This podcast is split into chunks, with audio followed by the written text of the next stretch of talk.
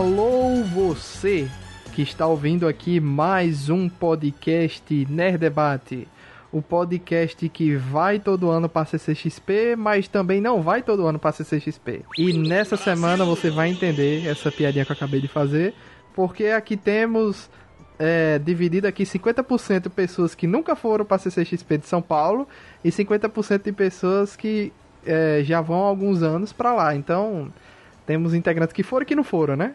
Vamos aqui questionar esses nossos amigos é, o que é que eles gostaram, o que é que eles viram, o que é que eles não viram, suas satisfações e suas decepções. Eu sou Luiz Felipe, o apresentador deste programa, e estamos aqui com ele, o homem que sonha ir todas as noites para CCXP, Janúncio Neto. Se você está dizendo, talvez seja verdade, mas enfim. Boa noite, pessoal. Estamos aí mais uma vez. Vamos aqui indagar nossos companheiros que foram em loco, né? Para a CCXP de São Paulo. Né, vamos ver aí o, o que é que a gente tem para debater em cima do, da experiência deles. Também temos aqui ele, o homem que sempre consegue uma credencial de imprensa. Me explique o seu segredo, Sérgio Peixoto. Bom dia, boa tarde, boa noite. Gente, não tem segredo nenhum. Eu me apresento as minhas credenciais de jornalista e vou lá para fazer cobertura de imprensa. Aproveito, é claro, também passeio, revejo os amigos, curto um pouco. Mas, mas eu consigo esse privilégio por causa da minha, do, do, meu, do meu currículo como jornalista, né? Por isso que eu consigo. Não tem segredo nenhum, né? Também estamos aqui com ele diretamente de Fortaleza, que já vai há três anos seguidos para CCXP e talvez esteja achando que é mais do mesmo. Estamos falando de Alan Nicole, do canal Axia e Tyson Setseia. É isso aí, boa noite, bom dia, boa tarde, boa noite também, né? que pra quem estiver uhum. ouvindo aí. E é isso aí, é só a cota cansada da, do podcast. Seguinte, amigos, o ano está acabando, as nossas pautas também estão chegando ao fim nesse ano de 2019, mas não podia faltar a gente comentar sobre a CCXP. Todo ano, quando algum amigo da gente vai, a gente sempre combina com ele para participar aqui, para comentar um pouco, né, de sua ida, o que é que ele viu, o que é que ele deixou de ver. Mas parece que todo ano sempre tem aquelas coisas que se repetem, aqueles problemas que sempre voltam, aqueles que se resolvem. Então é, é sempre bom a gente se ver aqui para praticamente um, um manual para os nossos ouvintes que nunca foram e pretendem ir para ver aqui qual é a experiência de cada um, porque talvez não vale a pena para todo mundo, né? Para ir para esse evento. Mas eu queria saber do Alan, porque ele vai como, como pagante, né? Todo ano ele paga, que é uma responsável, é assim, chega a ser um peso maior do que, por exemplo, Peixoto que consegue a credencial de imprensa, não desmerecendo Peixoto, mas é um peso, né? Não, e outra coisa, Peixoto mora em São Paulo. Paulo Alan ainda paga hospedagem, paga é, avião, é. etc. Diga aí, Alan, você acha que o, pa o, pacote, o pacote de sofrimento do Alan é muito é, mais completo que exatamente. o meu, certo? É, ano passado, eu, a gente gravou o podcast até, né, aqui, eu, eu me senti mais satisfeito ano passado. Eu achei que a CCXP ano passado foi boa, acho, acho que foi da, das que eu fui, né, até então, e que eu acompanhei, né, porque eu acompanhei desde que começou o evento, eu acompanho pela internet, pelo menos, né. E a impressão que eu tive é que ano passado foi uma das melhores. Eu achei que foi muito bom o nível de qualidade, de atendimento, as expectativas e tal. Então, assim, eu pensei, na época, quando eu fui, eu pensei, não, acho que só vou essa vez e vou mais não. Mas aí eu gostei tanto que eu pensei, tá, vou dar mais uma chance. Aí, quando virou o ano e eles abriram aquele pacote lá, primeiro lote de, de, de ingressos, eu comprei logo o meu Epic, né? Que é aquele, aquele ingresso que dá direito aos quatro dias, mais spoiler night, e os quatro dias você tem direito a, a entrar uma hora mais cedo, né? Uma hora antes do, dos portões se abrirem. Então eu já fui nesse intuito, comprei logo, né? E aí facilitava, né? De parcelar e tal. Eles até assim, acho que esse ano eles facilitaram até mais do que os outros anos para parcelar. Sabe? Acho que foi 10, 12 vezes, sei lá. Então, assim, foi mais fácil, foi um incentivo a mais para poder me atrever aí, né? Aí já foi comprando com mais antecedência, etc. Hospedagem também, o voo, enfim. E eu já comprei porque eu já sabia como é que funciona o negócio lá. Eu já sei que eu não fico até o último minuto do evento, né? Porque a, sa... a chegada é complicada e a saída é pior ainda, né? De tanta gente, tanta, né? Movimento e pegar, pegar Uber ou de repente pegar um táxi ou até ir pro metrô é, é complicado, né? No final. Aí o que acontece? É, esse app que me ajuda porque meio que contrabalanceia, né? Eu fico, eu chego um pouco mais cedo e, e saio mais cedo também, né? Me, me ajuda até a me programar um pouco melhor. Mas o que eu percebi, uma coisa diferente desse ano, é que. Porque o que é que tem lá de diferente, né? De fato. Aliás, o que é que se tem na CCXP para se fazer? Tem os stands, né? Que as pessoas vão lá para ser expostas à, à propaganda dos estúdios e das lojas que querem vender seus produtos, né?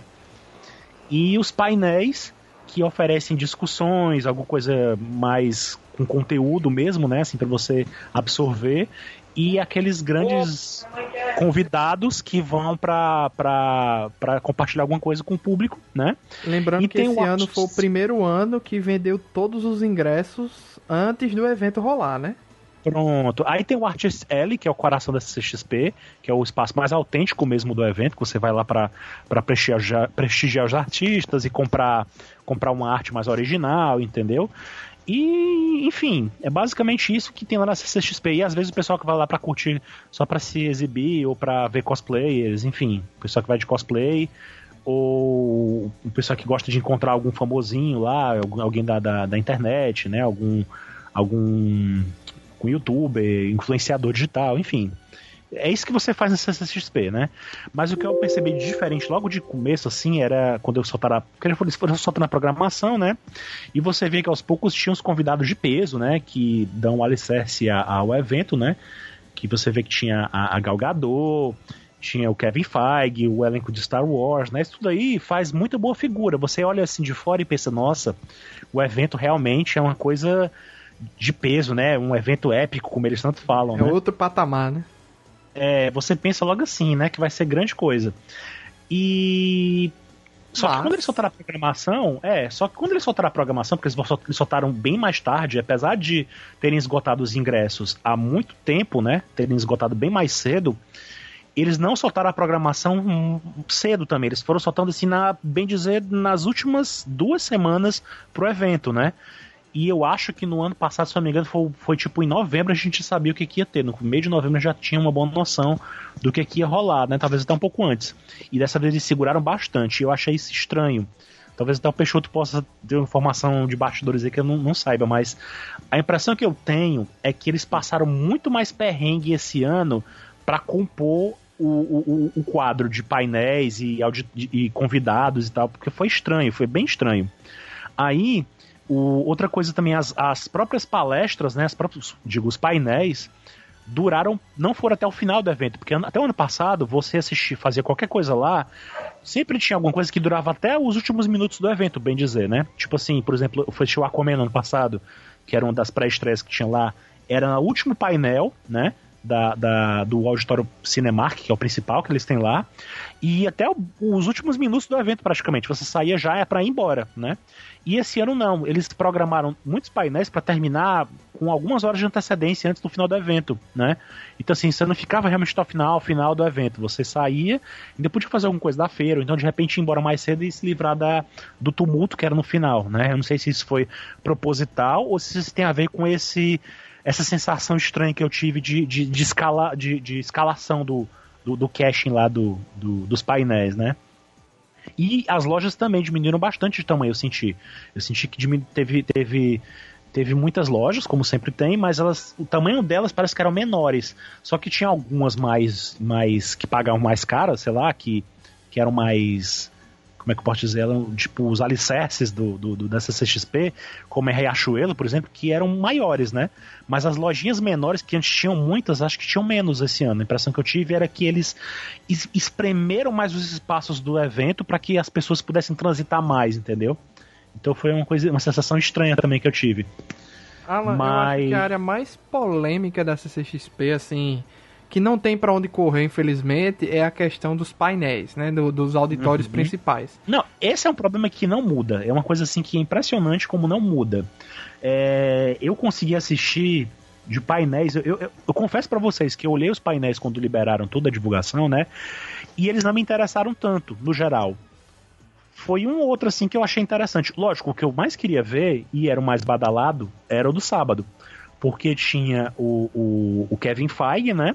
E eu pensei, esse homem não vai vir aqui à toa, né? Ele vai vir para falar abobrinha. Ele vai mostrar uma coisa grande, vai ser uma coisa assim de revelar, de, de marcar CCXP como de fato uma um, naipe assim de San Diego Comic Con, que a gente tinha e as pessoas tinham muitas expectativas realmente. Pra você ter noção, ano passado foi um ano de surpresas, né? Ano passado foi a, o painel da Sony foi memorável. Então, assim, veio o, Tom Holland escondido, né? Veio o Jake Gyllenhaal e aquele outro rapaz também que é amigo dele no filme. Então, assim, foi um evento que marcou tantas pessoas que elas ficaram impre... querendo que o evento desse ano fosse no mesmo nível, né? Tivesse um, um, um, alguma surpresa bombástica. De fato, a Netflix surpreendeu entre aspas, com o Henry Cavill, né, que apareceu lá pro painel de Witch, The Witcher no domingo. Mas era, uma, era meio que favas contadas, porque a galera já estava sabendo que ele ia pra Argentina, para ser para Comic Con da Argentina, e já esperava que ele viesse para cá também, desse um pulinho e viesse aqui, como de fato aconteceu, né? Então, assim, não foi uma grande surpresa. Mas as pessoas estavam, no caso do painel da Marvel, que era mais, mais, mais badalado, as pessoas estavam cogitando que no sábado seria, assim, fantástico, que iria aparecer ou a Scarlett Johansson, porque afinal de contas o filme, o filme da Viva Negra é o próximo a ser, a ser, a ser lançado, né, no cinema, ou de repente que a própria Angelina Jolie aparecesse também no, no, no, no palco para divulgar Eternos, porque tava um comentário de que a Angelina Jolie estava inclusive pelo Brasil. Eu não sei se era verdade ou não, mas estava rolando esse zum zum zum, né?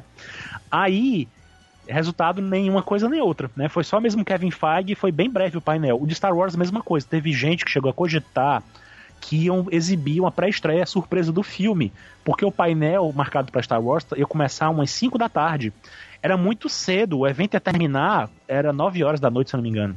Então, assim, dava tempo de ter um painel de uma hora, pelo menos, com o elenco que tava lá presente, e o resto ia ser pra estreia do filme. Depois, de repente, ia ter alguma coisa, algum bate-papo, não, não, sei. As pessoas estavam muito, muito esperançosas por isso, sabe? Sempre. Eu digo isso porque eu digo isso porque eu não me eu não acompanhei as redes ao Facebook, eu não entrei no Facebook para ver o que a galera tava falando, mas todo ano eu entrei no eu entrava no grupo de brindes da CCXP, que é aquela galera que vai no intuito de saber o que cada painel, cada stand, cada loja Existe isso, oferece é grupo de, de brinde. Brindes? Existe sempre, sempre você procurando, sempre encontra. Tem uma galera que cria grupos no WhatsApp, né? Ou no Telegram, enfim, onde as pessoas compartilham listas de, de, de, de, de brindes, que elas descobrem, olha, no stand tal tá dando isso, isso e isso, no stand outro tá dando isso, isso e isso, porque também um chamariz da CCXP pra essa galera é ir e ganhar coisas, ganhar brindes, ganhar posters dos filmes, ganhar sacola, ganhar todo tipo de cacareco que você possa imaginar, eles esperam ganhar na, na, nos stands, né? E esse ano, ano passado, eu voltei carregado de brindes, assim, eu consegui muita coisa muito em parte porque eu era Epic, né? Eu entrava uma hora mais cedo, tinha não, não precisava pegar tanta fila e pegava, saía arrastando tudo que era brinde dos estandes. Esse ano foi outra coisa negativa, outro ponto negativo dessa CXP foi que os estandes estavam suvinando brindes, não tinham brindes de valor, assim, não tinha muita coisa interessante, né? E algumas coisas só apareciam de, de bom mesmo do sábado e domingo. Então, assim, quem chegou no começo não tinha que passar de novo por alguma atração, por algum stand, para ganhar algum brinde eventualmente. E fora que tinha alguns stands que tinham limita é, brincadeiras ou coisa assim de tirolesa, escorregador, sei lá o que, tobogã, que tinha limitações de peso. Então muitas pessoas que tinham acima de 100 quilos, como eu, não podiam participar das brincadeiras, ficavam de fora. Bom, o, algumas coisas eu cheguei a, a, a, a a driblar também, né? Eu cheguei a falar com o pessoal, olha, não vou conseguir entrar, brincar no negócio desse, então me dá logo, pelo menos o um brinde, eu quero só o pôster. Então eu pegava o pôster pra mim, né? Mas, tipo, Mas alguns tinha uns não cara... davam, né? Não, alguns não davam. Tipo, o da Viúva Negra foi engraçado, da Viúva que é o stand da Marvel, né? Porque a Disney tinha um stand grande, mas era pouco interessante. Os stands em si, o mais chamativo era da Warner, o mais inter... sempre é o mais chamativo, porque ele tem concentra várias séries e filmes, né? E, e o do SBT surpreendeu, porque ninguém esperava nada e era bem legal. Foi bem legal. Tinha coisa de câmera escondida, tinha as brincadeiras antigas do Silvio Santos, do piano da casa própria, a Porta da Esperança, para você tirar foto, sabe? Tinha muita coisa para tirar foto. E a Vila do Chaves, eles montaram a Vila do Chaves praticamente toda lá. Então, Olha assim, só. foi bem legal. Foi bem legal. Podia, foi... E você podia tirar foto nela. Isso mesmo. Mas assim, uma coisa que incomodava muito os caçadores de brindes era que muitos stands, como a HBO, a Amazon Prime, muitos desses estandes grandes ofereciam atrações que o brand para as pessoas era simplesmente você tirar uma foto ou fazer um vídeo seu. Simplesmente isso, não dava nada para você.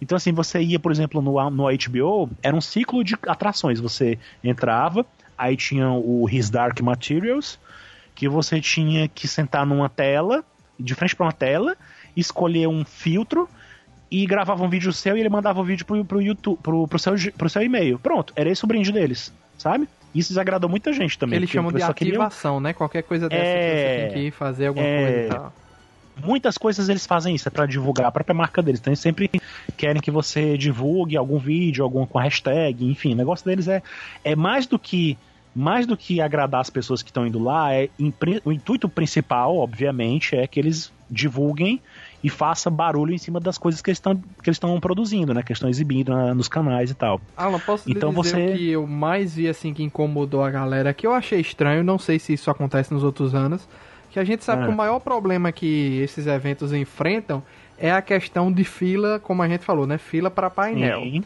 Só que Sim. esse ano teve uma coisa que eu quero que você me diga se isso realmente já aconteceu antes.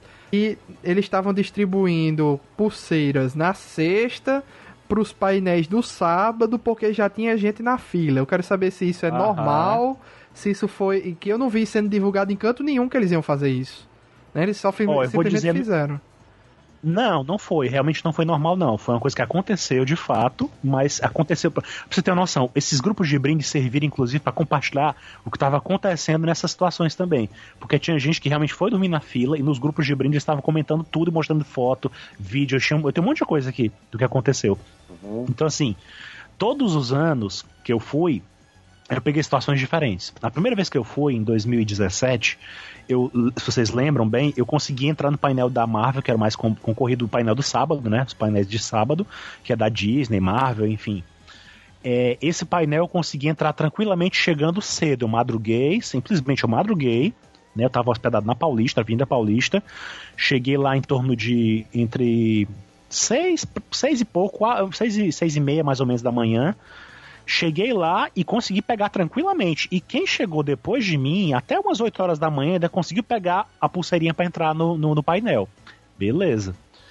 O segundo ano que eu fui, né? no ano 2018, já foi diferente. Eu tentei o mesmo esquema e não consegui. A história de dormir na fila começou a se a, a, a aumentar, né? Começou a pegar pesado, né? Beleza, mas ainda não tinha, eu não tinha escutado nenhum absurdo ainda. A galera chegava na madrugada, até no dia anterior eu dormia e, e conseguia a pulseirinha quando amanhecia o dia, né? Tranquilo. Esse ano foi bizarro. Esse ano a galera tava chegando já na quinta-feira já para dormir. Pro sábado. Já tinha gente pro sábado. Exatamente. Né? Eu, então, quando assim, eu vi isso, eu não acreditei, Alan. Eu não acreditei. Eu, eu falei, meu, esse pessoal realmente igual, quer mesmo. Esse pessoal quer sofrer, né? né? E outra, parece que tinha gente até que tava vendendo lugar na fila, viu? Eu não sei, isso eu já não ouvi falar. Não, não, mas, mas eu, não, eu, não, duvido, eu não, eu não duvido. Eu, eu, não tenho como provar, eu só tô dizendo que o pessoal, o pessoal me falou disso e eu fiquei assim, au, né? É. Aí o que acontece? Eu entrei no, no, no, na sexta-feira, né? E fui pro evento e tudo mais. E por estar tá cansado, né, eu ia pro eu entrei em alguns painéis que estavam relativamente fáceis de entrar. Por exemplo, o Cinemark na sexta-feira estava super tranquilo. Eu entrei de boa, assisti o painel do MSP, do Maurício de Souza e algumas outras besteirinhas da Globo e tal, enfim. Foi, foi bom, porque eu descansei, né, deu pra dar aquela pausa, para poder voltar a andar e aproveitar o máximo do evento possível, porque tem disso, né? Então, assim, mas quando eu tava lá dentro, eu, eu resolvi sair, eram umas seis, seis e meia da tarde, quando eu resolvi sair. E no caminho, eu já tava vendo o pessoal do grupo de brindes enlouquecido. Isso porque tava rolando na sexta-feira essa história de entre, entre esse horário de seis, seis e meia da tarde, começaram a distribuir pulseiras para quem tava lá na fila.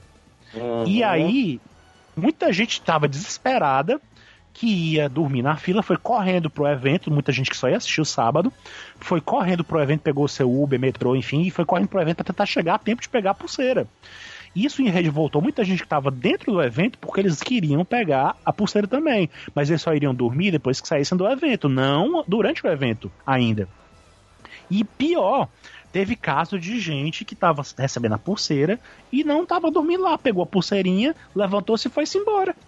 Peraí, mas Teve a pulseira casos- era pra quem tava dormindo lá, mas a pulseira não era justamente pro pessoal não dormir lá?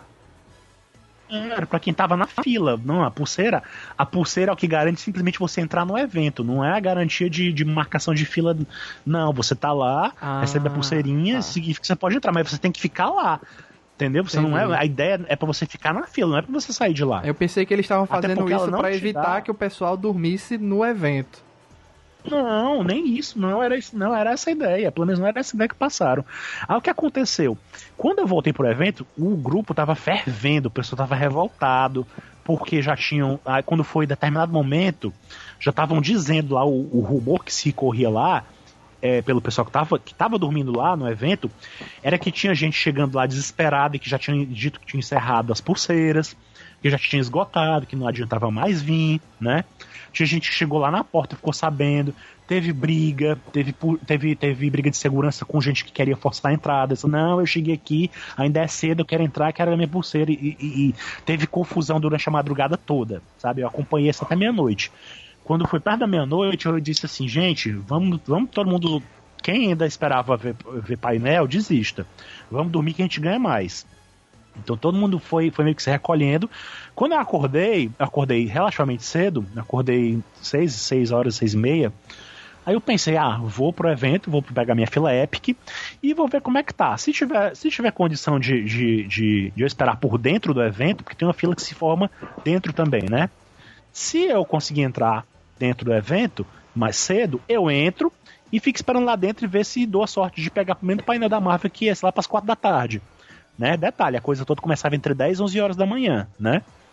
Então, é, meia-noite eu tinha, quando eu acordei, eu vi que meia-noite a própria CCXP avisou no, no aplicativo deles, e parece que rolou nas redes sociais também, né, no site e tudo mais, que à meia-noite eles disseram que tinham esgotado os 3.300 lugares do auditório. Caramba. Que não tinha mais pulseira pra ninguém.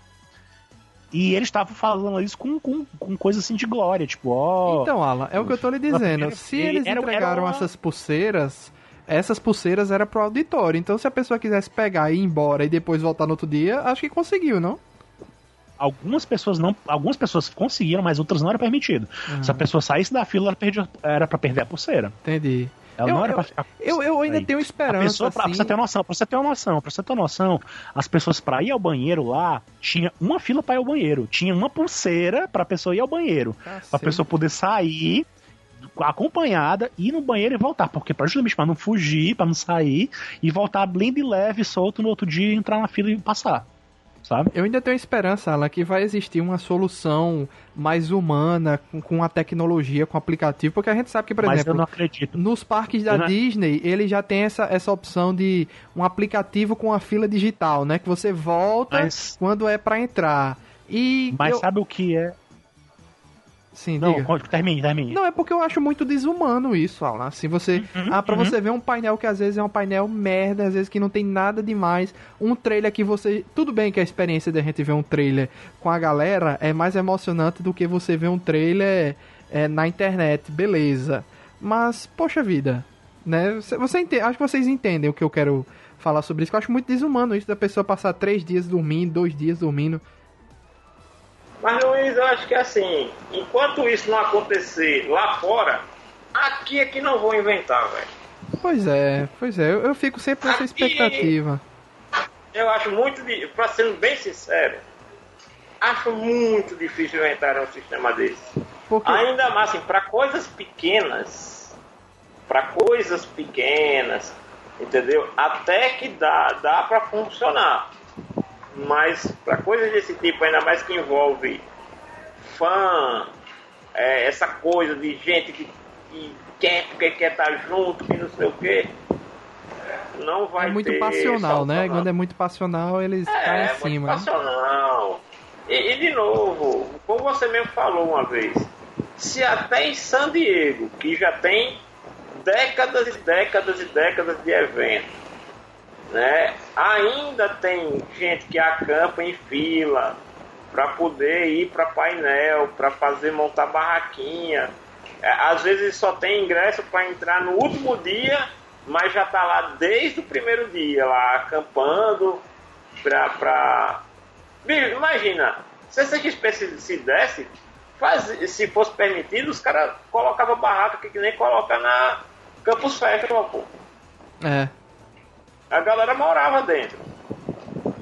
Que é né, Campus Party, né? Campus Party que faz isso, né? Campus Festival, é Campus, Party, Né? É Campus, É. Campus Party. Entendeu? É, no, então, meu, assim, no, meu, no meu caso, como vocês sabem, eu não fui pra trás de fila nenhuma, eu não peguei nada, né? Peraí, É, mas você não entrou em nenhum. pa- Não foi nenhum painel? Nenhum.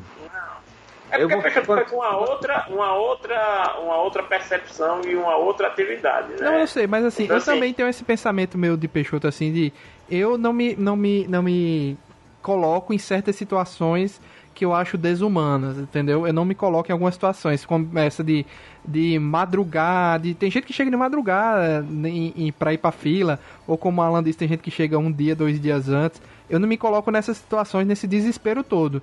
Se eu chegar na hora e eu tiver a possibilidade de entrar, porque tem lugar lá dentro, beleza, né?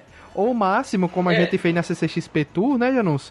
A gente chegou Sim. mais cedo do que, que a gente tinha direito E de entrar aí? mais cedo e fomos pra a, a fila. gente era imprensa, e a gente era imprensa, e a imprensa tinha uma programação Não, própria. não, não, não, não, não. A gente pode ter entrado mais cedo por causa da imprensa, mas a fila a gente enfrentou como qualquer um. Não foi. Mas, por exemplo, a- Não era exclusiva, eu, não. Eu, exemplo, eu não enfrentei fila, então, por favor, nem me coloque nessa história. Não, eu sei, mas eu tô dizendo que- não que realmente existia uma fila fora, como o Alan disse aí, Aham. da, da estrutura do evento. Quando deu certo momento, é. eles abriram e as duas filas se conectaram. Quem já tava lá dentro. Mas o que eu me refiro, Luiz, são aquelas ocasiões que são eventos exclusivos de imprensa. Mas aí não Como, importa, por porque sempre vai ter vaga para todo mundo da imprensa. Eu tô dizendo que, mas que é- normalmente é. essas painéis principais que não são apenas para imprensa, eles não têm vaga exclusiva para imprensa, a não ser que o painel diga que tem, mas no normal não existe, né? Não existe essa e de vaga, a gente enfrenta a fila normal. imprensa, eu não sei nada de São Paulo, mas vamos pegar o exemplo da de Recife, a gente chegou antes dos portões abrirem. Então quem é de imprensa já fica lá na porta, né? Vai ser- se for do mesmo sistema, quem for de imprensa já, se, já assegura o acesso, né? Você chegou mais cedo também, Peixoto? Entrava antecipado assim, assim como o Alan? Hum, olha, eu podia entrar mais cedo por causa da credencial. Eu podia, se eu chegasse lá 10 da manhã, eu já podia entrar porque eu tava com a credencial de imprensa. Porque a imprensa, ele, ela entra pelo mesmo stand, pe- pela mesma entrada que é para os funcionários. Entendeu? É um stand à parte. É um stand à parte. É, um- é, desculpa. É uma entrada, Entrada à à parte. É, não, não é a entrada principal do público, tá? Tá? Então eu não passei nenhum perrengue para entrar, porque essa, esse- essa entrada, obviamente, nunca tem fila, não importa a hora que você chegue. É, o Luiz tava falando pra mim quando eu saí a história de, de que. é, será que um dia isso vai acabar? Que eles vão fazer o negócio melhorar e tal? Eu não acho que vai acontecer, sabe por quê? Porque eles glamorizam a situação. Existe uma, todo um pensamento na- da, da organização da CCXP, e isso tem registrado em vídeo, inclusive, nas, nas lives que o Omelete faz, né? Ele no- no- eu lembro, eu, tenho, eu aponto exatamente onde é. Se você for olhar na live. Vocês estão me ouvindo? Estamos. Uhum, estamos. Ah, então, é, na live da Marvel, quando eles falam que. Quando foi confirmado que o Kevin Feige viria, eles fazem uma live só pra falar disso. Na semana anterior ao evento, se eu não me engano, tem uma live que é o Hessel e o Forlani falando juntos. O Forlani chega a falar na live: Ah, eu tenho pena das pessoas que ficam na fila e tal. Eu acho que elas precisavam passar por isso, sofrer isso. Aí o Hessel pega e vira e fala, com toda a escrotidão possível: Não, não tenho pena não, não tenho pena não, porque na, na, na- em San Diego é pior ainda. Não tem. Lá pelo menos eles ficam no estacionamento, na CXP. Lá em San Diego é sempre assim, sempre vai ser. E eu acho que tem que ser assim mesmo. Basicamente isso que ele fala. Assim, ele não, eles não têm essa, essa, essa, ele não tem muita compaixão com os fãs. É, e com as também a gente pessoas. conhece ele que é outro nível de, de humanidade, né? Ele é. É o pai, né? Ele é o pai do grupo, né? Ele tem filhos, ele tem, tem outra, tem outra, outra cabeça, né? Então, assim, o, o, o- o, a organização do evento, eles glamorizam isso, eles acham lindo anunciar que as pessoas estão dormindo na fila, que está sendo muito concorrido, sabe? Que nem todo mundo vai conseguir assistir o painel e que faz parte do evento a pessoa fazer esse tipo de perrengue, sabe? Eles glamorizam isso, isso, é, isso fica notável. Todo mundo no grupo reclamou da mesma coisa, dessa glamorização, dessa romantização da fila, Mas, entendeu? Alan, que você- fazem. o- os painéis que você foi, algum deles você estava passando e resolveu entrar porque tinha acesso livre? Alguns, é, a sua credencial não é dessas que dá direito à, à vaga direto? Não, não, a minha, a minha credencial não dá direito. Aí vem o mais bizarro, pô, deixa eu contar a história, como é foi que aconteceu, como foi que eu consegui entrar no painel mais concorrido do sábado. Nos outros dias estava relativamente tranquilo, as pessoas não estavam dormindo em fila e tal, não, sabe? Na sexta, como eu falei pra vocês, eu entrei no painel principal, no, no, no Cinemark, que é o auditório principal, não tava tão cheio assim, as pessoas, eu fui lá e assisti o painel da Mônica, da do MSP, né? Assisti onde eles anunciaram a sequência do Laços, né? O Mônica Lições. Os meninos, inclusive, foram lá, os atores com mochilinha nas costas, roupinha de colégio e tal. É, fui ver a, a convidada que eu peguei o autógrafo dela, a, a, a Lana Parilha, do, do Once Time, né? A Rainha que ela foi lá, e era aquela convidada nicho, de, de nicho mesmo, assim, ela era aquela pessoa que tinha um grupo de pessoas específicas que queria muito que ela viesse, né? Mas depois eu falo sobre esse assunto da, da- da- dos convidados. Mas assim, voltando à história da fila, né? O sábado é que tava fervendo mesmo, as pessoas queriam. Só que como é que era a composição do painel de sábado? Pra vocês entenderem.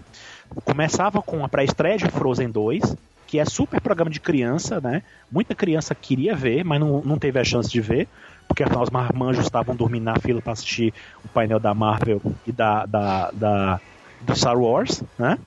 Depois do painel de Frozen, teve.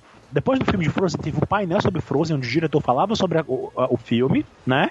Depois teve um painel com outros, com os outros diretores falando das outras animações da Disney, que era aquele Dois Irmãos, que é aquele filme com, com o Chris Pratt e o Tom Holland, né? Eles estavam dublando. O Chris Pratt. E, e tinha um painel sobre o Detetive Animal, que também era dublado pelo Tom Holland e pelo Will Smith, né? E que eu achei até legal essa animação do, do, do- do Detetive Animal, me surpreendia. Até, até fiquei interessado de assistir. Aí, o que acontece? Depois ele teve um painel nada a ver sobre o parque de- do Star Wars na Disney, o Galaxy Edge, né? Uma propaganda de vinte e tantos minutos, sei lá, meia hora. Que eu não vi, porque foi na hora que eu fui comprar meu lanche e a fila tava grande, eu fui pro banheiro, fui tomar água e, e- e comprar o lanche lá dentro. No auditório você pode fazer isso, sem sair, né? É como um cinema mesmo lá dentro.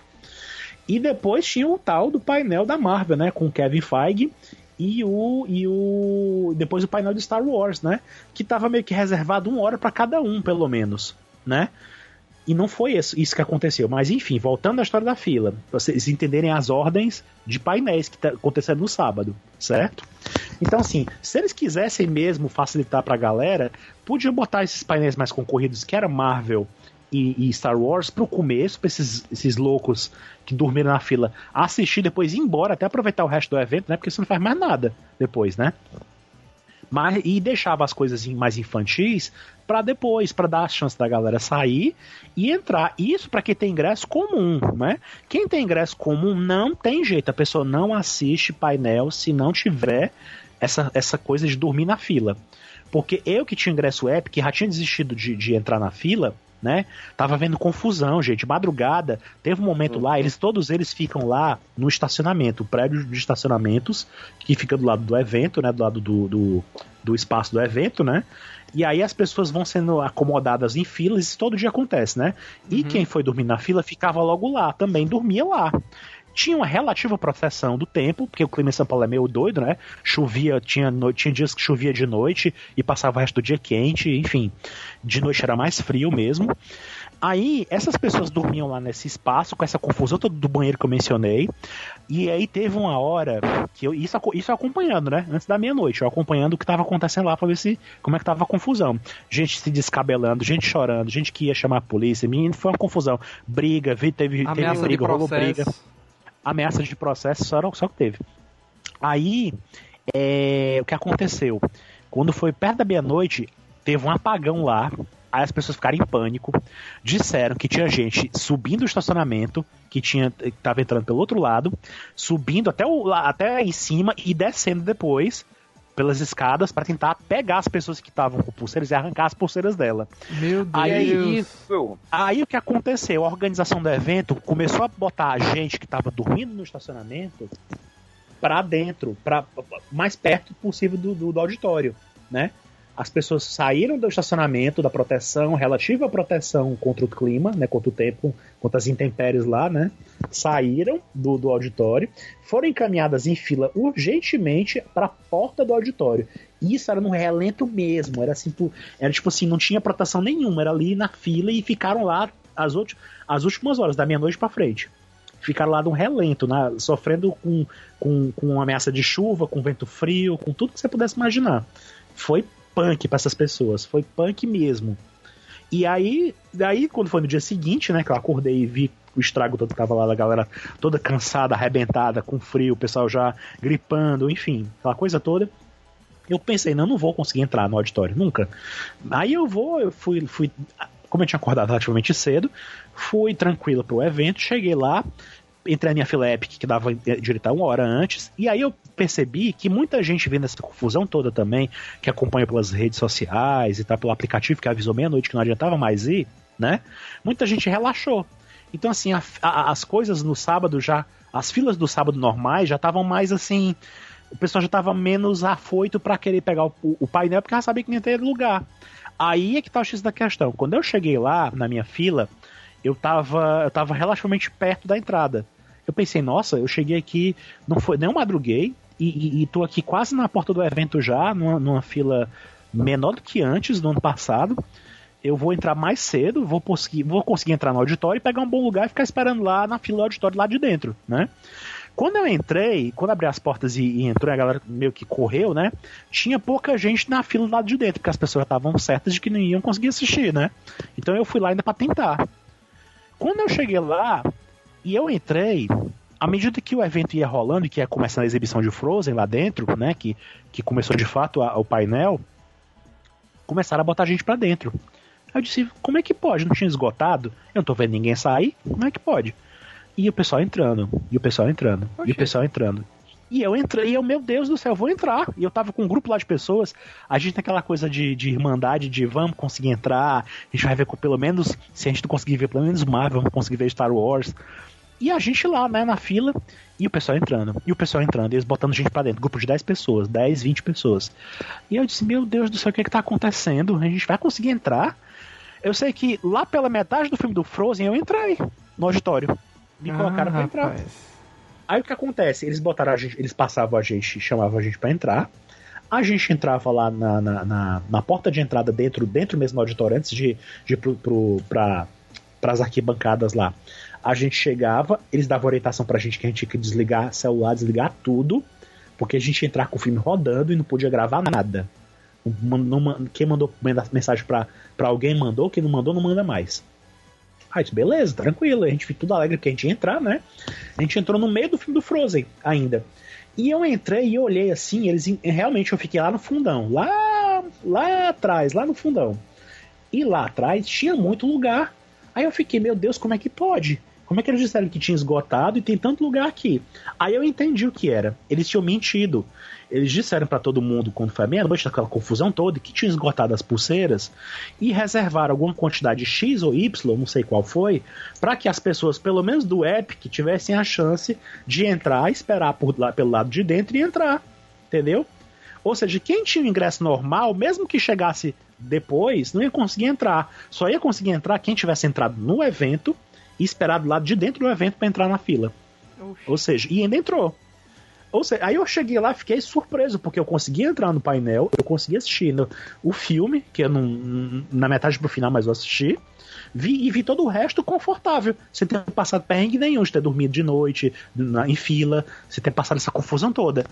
Aí, sabe, você fica sem ter o que pensar, sabe? Então a sua é dica uma... é: se você tiver um ingresso desse que você tem direito a entrar mais cedo no evento, vá e tente. Se não der, beleza. Mas não Eu por sei essa se vale. situação de. Sinceramente, eu nem sei se vale, porque eu não sei o que, que eles vão inventar no ano que vem, o que, que vai mudar, entendeu? Eu não sei. Eu não sei se isso é garantido. Eu sei que aconteceu comigo esse ano isso, essa mentira. Eles mentiram pra galera, não esgotou tudo de fato no, no, no, no, no, no dia anterior, não esgotou tudo. Agora, realmente houve essa maracutaia aí de eles entregarem a pulseira enquanto o evento tava rolando, que revoltou muita No dia gente. anterior. Né? É, na sexta-feira. Enquanto o evento tava rolando, já tava entregando pulseiras lá e as pessoas se desesperaram. Quem tava no evento que sai correndo pra ir, pra ir pegar logo a fila, foi uma confusão. Teve gente que pegou pulseira e foi-se embora, né? Supostamente teria saído com, com a pulseira. Não sei se essas pessoas perderam o lugar delas, eu não sei o que foi que houve. Eu não entendo, eles não deram explicação nenhuma pra ninguém. Não teve nota. O Peixoto que me, que, que me diga se teve alguma informação, se. Ninguém disse nada, não foi Peixoto pra imprensa? Uhum, nada. Eles só falaram que tinha acabado os ingressos. Pois Foi é. a notícia que eu vi de noite, tá? É. Pelo oficial, né? Pois é. E a imprensa também tava, tava- tinha que pegar a fila também, que nem todo É. mundo. Era, era, Eu não era até. Alan, Eu- Eu até comentei com o Luiz, porque no Facebook, né, nas redes sociais, também tinha esse anúncio, justamente, olha, gente, não adianta dormir na fila, porque os lugares já tem as pulseiras e tal, tal, tal. Meio que eles queriam, aparentemente, pelo que eu entendi, e entenda, eu lendo a, a publicação no Facebook, o que dava a entender, eu até comentei com o Luiz, que era, olha, eu acho que eles estão realmente fazendo esse trabalho de distribuição dessas pulseiras para evitar que as pessoas durmam Não. no evento. Não, assim, entendeu? O que eu tô querendo dizer, o que a gente que estava daqui Aham. estava entendendo pela mensagem. Eu digo, olha, gente, não venham, não venham dormir aqui, porque a- os, os ingressos, as, as, a- as pulseiras já foram distribuídas, não adianta vir dormir na fila, porque já está esgotado, aquela coisa toda. Então, Não, assim, é- é- essa pulseira que eles dão, como eu falei pra vocês, essa pulseira é uma garantia de que você conseguiu seu lugar na fila, que você tá lá, que você vai entrar no auditório. não é a sua entrada, não é o seu lugar marcado. Não, você chega lá e não tem que disputar. Tem gente que quer pegar mais na frente, tem gente que fica mais atrás. Isso aí é, É. outra disputa lá dentro. que era o que eu estava comentando com o Luiz, voltando ao ponto que Luiz estava comentando essa questão de um tratamento mais humano para o público e tudo mais, né?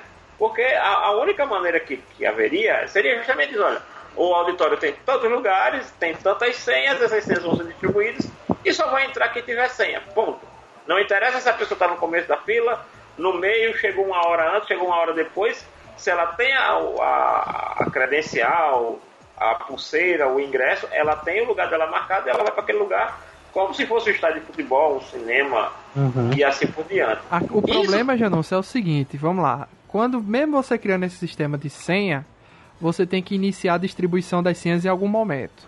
Se você distribui, começar essa distribuição, por exemplo, na quinta-feira para um painel do sábado, já vai tirar, desprivilegiar aqueles que só vão no sábado e chegam às vezes na sexta ou no Mas- próprio sábado de avião, Mas beleza? assim, eu acho, eu acho que podia resolver, ajudava muito, se eles pelo menos arrumassem a disposição dos painéis de uma forma que colocasse esses mais disputados e que o pessoal en- entra no tapa para assistir, se fosse logo no começo.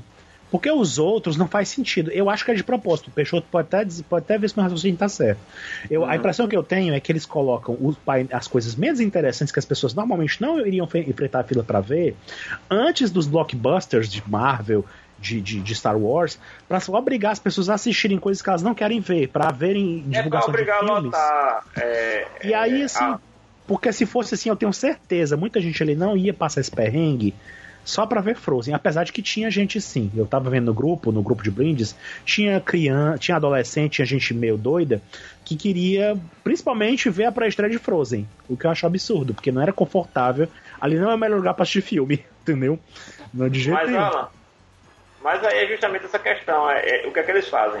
Se eles colocam as coisas mais interessantes antes e as menos interessantes depois, o que é que acontece? Aí tem um, tem um problema do marketing que eles vão fazer, porque a ideia deles é a ideia da casa sempre cheia. Uhum. Então, para eles, não é interessante que um painel da Disney seja menos interessante que um outro painel da própria Disney. Uhum. Então, Agora, assim, a pior. ideia... Uhum. Não, o pior que aconteceu, depois desse- dessa confusão toda, da- Uhum. de todo mundo que entrou lá, fo- passado esses painéis da Disney, Frozen, painéis da Disney e tal, o painel do Galaxy Edge, que eu até hoje não, não vejo. Não sei por que foi enfiado aquele negócio ali, mas acontece esse tipo de coisa. Às vezes vocês botam um painel nada a ver pra divulgar alguma coisa que eles querem É, é vender. porque é um pacote programado da própria Disney. Pois é. Aí é, o uma que programa- acontece? é, uma, é uma programação padrão, entendeu? E eu tô sabendo que, o, que esse Galaxy Edge tá flopado por aí. Eu já te- fiquei sabendo, já vi vídeo, já vi notícias da internet de que tá dando. tá, tá, tá, tá esvaziado o negócio lá na Disney, sabe? Não, tá, não, não, não deu certo não nesse parque. Mas enfim. Aí o que acontece? Todo mundo que tava lá na- na- no painel da Marvel teve aquelas expectativas que eu falei de vir convidados especiais, do Kevin Feige mostrar uma coisa realmente grandiosa e que o painel ia ser 40 minutos, uma hora de, de maravilhas.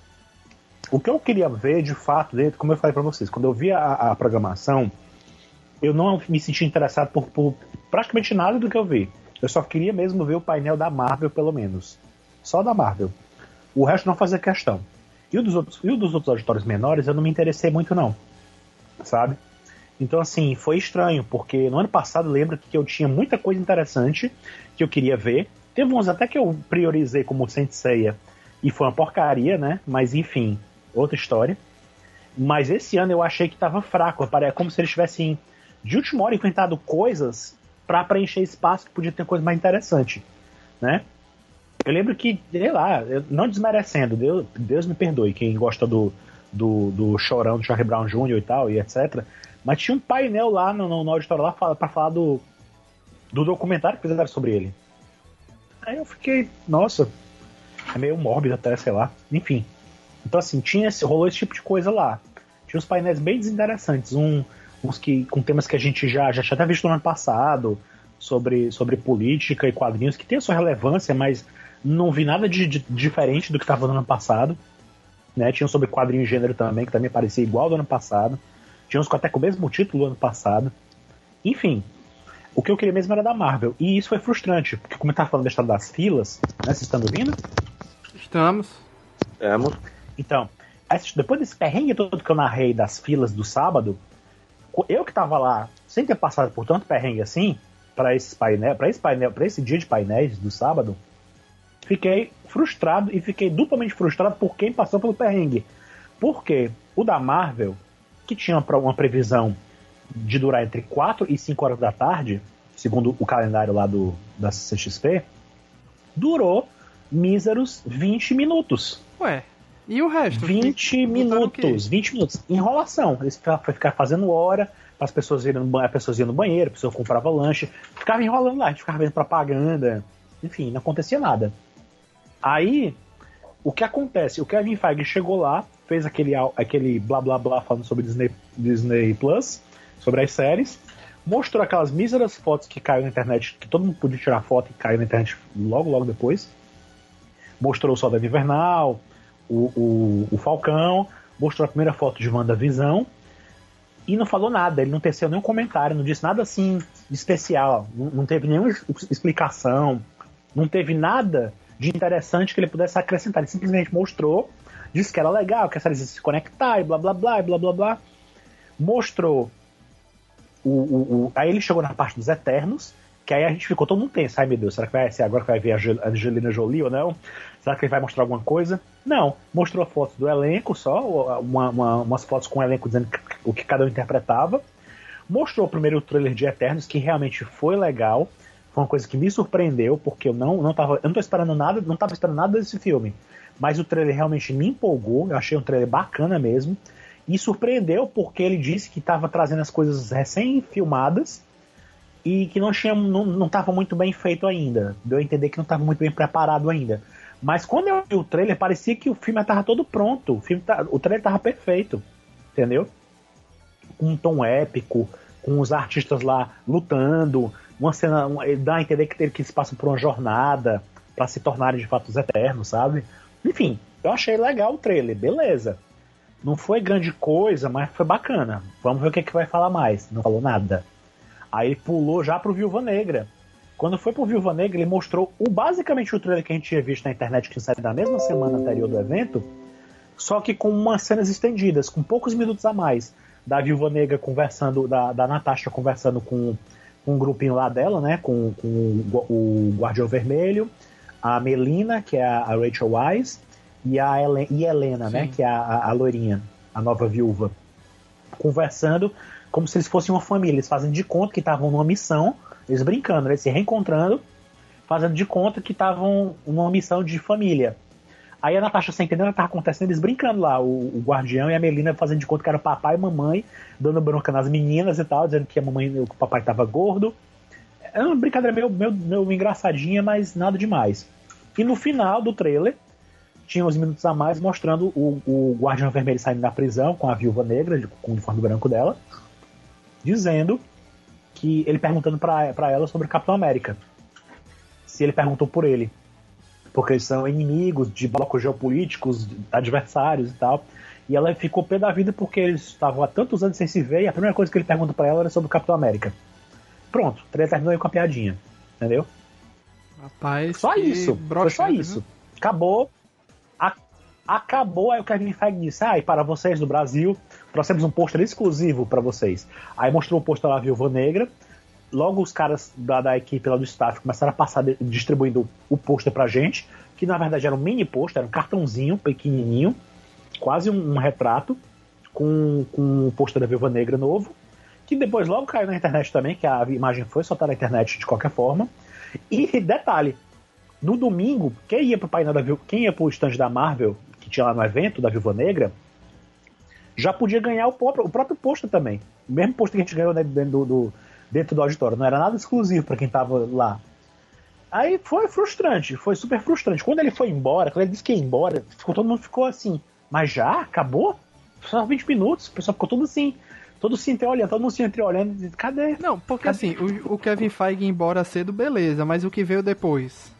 Aí veio o painel da Marvel, aí veio o painel de Star Wars logo em seguida. Ué, acabou Marvel assim tão rápido? Meu Deus. Foi, foi. Eu pensei que, tipo, é. ah, fiquem com esses conteúdos aqui e apresentando Não, não. Eu pensava, na minha, na minha cabeça, eu pensava que eles iam trazer o mesmo conteúdo, pelo menos o mesmo conteúdo que eles trouxeram lá na D23. Que eles mostraram teaser do, das coisas, sabe? Com algumas animações e, e, e, e trechos dos personagens, que o Kevin Feige falava um pouquinho sobre cada série, né? Eu pensei que ia rolar isso aí. Em 40 minutos dava tempo de fazer isso, sabe? Não foi isso que aconteceu. O que ele falou de relevante, o que ele falou de mais relevante, ele falou lá de fora. Ele saiu do, do, do auditório, foi pra passarela lá, foi lá no, no, no, no, no aquário do Omelete, onde ele estava fazendo live para todo mundo assistir na internet, na, na, no conforto dos seus lares, né? E ele lá onde ele foi entrevistado e ele falou mais lá. Lá ele falou mais interessante do que falou lá dentro, entendeu? Então podemos eleger o painel da Marvel como a enganação de 2019. Sim. Pra, pra quem tava esperando grandes revelações, não teve grande revelação. Novidade mesmo foi só o painel de. Foi só o trailer de Eternos que ninguém viu, só viu quem tava lá dentro. É, isso aí você Não vazou. O resto, todo, tudo que tava lá dentro, o pessoal viu. Vazou? Não tinha mais novidade além daquilo. Entendeu?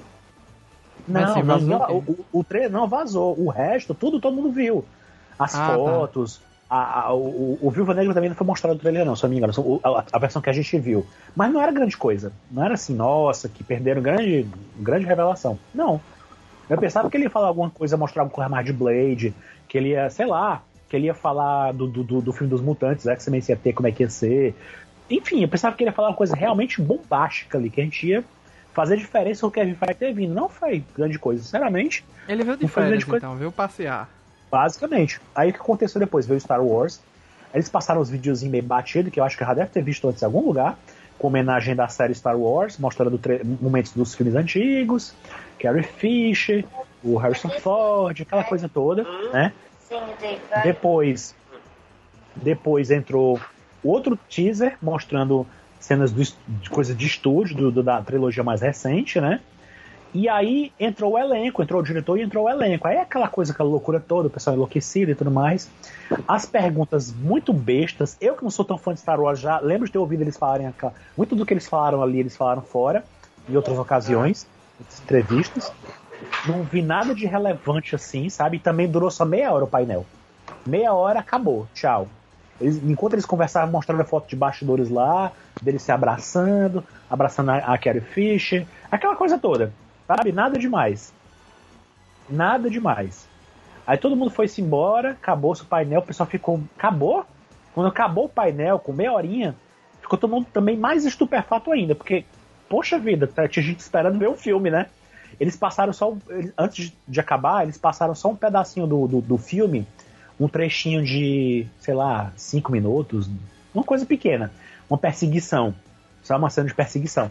Que eu ouvi pessoas me dizerem que era uma cena que já tinha aparecido antes também na internet aí. Sabe? Em algum lugar. Então, assim. E, deram pra gente um cartãozinho. Um cartãozinho também, um card. Do, do mesmo tamanho da Viúva Negra, tipo um, mini pôster como se fosse um cartão, que é para representar que aquele era o evento oficial de Star Wars. Entendeu? Então, assim, pra mim, eu que não sou tão fã, fiquei, eu achei pouco. Eu não sei se quem foi se sentiu tão frustrado quanto, mas eu vi muita reclamação nas redes sociais, o pessoal na própria saída mesmo, o pessoal reclamando, entendeu?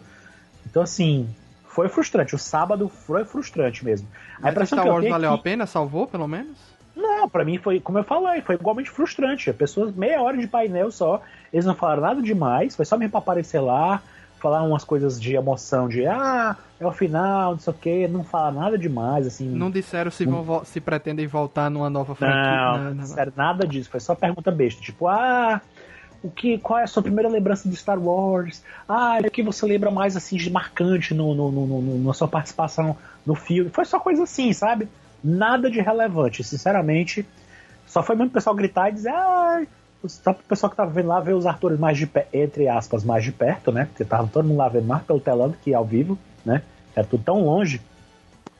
Enfim, não foi tão legal, não. Sinceramente, foi, eu achei frustrante. E eu percebi que muita gente também achou o painel de Star Wars também frustrante. Aí eu fiquei com aquela sensação de que quem dormiu pra, pra, pra ver só esses dois painéis deve ter ficado bem de decepcionado, sabe? Teve um cara só que eu lembro do grupo de brindes que tava meio que fazendo forte, dizendo, não, foi legal, valeu a pena todo o sufoco que eu passei e tal. Mas é aquela coisa, né? Você passa o sufoco medonho e não quer desperdiçar o que você passou, e aí entra nessa vibe. Porque, sinceramente, eu que não passei o sufoco todo achei meio besta, imagine quem passou. Quem passou, passou horas dormindo, teve esse perrengue todo de, de, dessa confusão que eu narrei, né? Da madrugada e tal. E aí depois eu fiquei sabendo que domingo, pro painel de domingo pra, pra ver a Galgador, ah, detalhe, eu esqueci de dizer que no painel do sábado teve, teve, o Ryan Reynolds também. Foi um momento bem de destaque também. Que depois que ele saiu, teve aquela confusão ele quase morrer na passarela da, do aquário, né? Porque ele, o pessoal forçou a, a, a, as barreiras, né? Que, que separavam o público da, da passarela e o Ryan Reynolds foi inventar de descer para ficar mais perto do público, que a galera avançou e derrubou tudo. Quase Mas ele teve o um reflexo de, de, de um tipo, gato lá, né? Isso a gente ficou sabendo lá de dentro também. A gente ficou sabendo da confusão porque teve gente do grupo que gravou e passou pra gente ver. Mas o então, que era aquele local que ele, que ele passou? Era um canto aberto que qualquer um podia ir lá? Uma passarela, é, é uma passarela assim. Assim que as pessoas saem do painel, do auditório, os atores, os artistas, eles saem do lado de fora do evento nessa passarelazinha especial que é para a galera que não conseguiu entrar no painel, né, ver lá de fora eles mais de perto. Então muita gente consegue ver melhor o artista lá de, lá de fora do painel do que dentro do painel. Hum. Porque ele passa hum. assim, ele passa. Aí às vezes o cara desce, faz uma gracinha, tira uma foto, sabe? Pega na mão do povo. Então assim, você pode dar sorte de falar, de ver o seu artista mais de perto lá de fora. É mais vantajoso do que dar dentro do painel, para quem quer só ver o artista, entendeu? Então eles vão andando nessa passarela que é curtinha. É uma passarela que leva até o aquário, onde eles gravam a live, né? Que é um negócio todo de, de é, transparente, que as pessoas que eles construíram uma arquibancada lá de fora, então as pessoas podiam ficar amontoadas lá e assistir a live, entendeu? Assistir o convidado lá dentro, entendeu? Então assim, compensava mais para as pessoas a verem lá de fora do que estarem passando por esse perrengue, porque sinceramente o conteúdo que se passou no sábado não compensou tanto sofrimento, na minha opinião. Entendeu? E é porque eu não passei pelo sofrimento. E eu domingo? pena do povo, né? Eu não passei pelo sofrimento todo. Domingo, domingo, o grande chamariz era Galgador, né? Que era o último painel da CXP, né? E, e, eles já avisaram logo pra galera que o painel ia ser exibido ao vivo pelo Twitter para o mundo todo. Ah. Ou seja, teve gente que se sacrificou também, que resolveu dormir na fila no sábado pro domingo para conseguir pegar o painel da Galgador, mas disseram que foi mais tranquilo, não teve essa confusão toda, né? Eu não fiquei, porque meu, meu voo estava marcado para as 8 horas, que era basicamente quando a estava rolando ainda. Então eu saí bem mais cedo, nem esperava pegar e nem queria assistir. Não peguei nem o painel domingo, não vi o painel da Arlequina, que foi na, na quinta, foi na sexta, se não me engano, também não vi o painel dela, mas disseram que foi muito bom também. Mas esse também não vi, não vi o pessoal fazendo confusão para dormir na fila com relação a esse. Enfim, o da Galgador foi aquilo que vocês viram, né? No Twitter tem lá, o, o painel todo tá, foi exibido lá.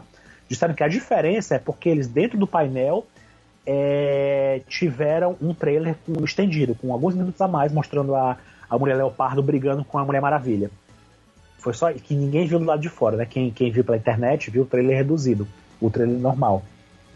Foi só essa diferença que, que me disseram que teve, né? E a galera ganhou umas pulseirinhas da Mulher Maravilha que ficavam piscando, né? Foi só isso. Mas eu também, sinceramente, eu não vi muita vantagem, não. A impressão que eu tive é que o painel também foi curto. Foi um painel bem curtinho. Acho que foi meia hora no máximo. 20 minutos, meia hora. Eu fiquei acompanhando o painel, pelo, eu tava no aeroporto. E eu vi pelo, pelo Twitter. Esperando, esperando embarcar. Então, assim, experiência de painel foi essa, gente. Sinceramente, foi muito barulho por pouca coisa. Sinceramente, os convidados foi aquela coisa que o pessoal chama de para inglês ver, sabe?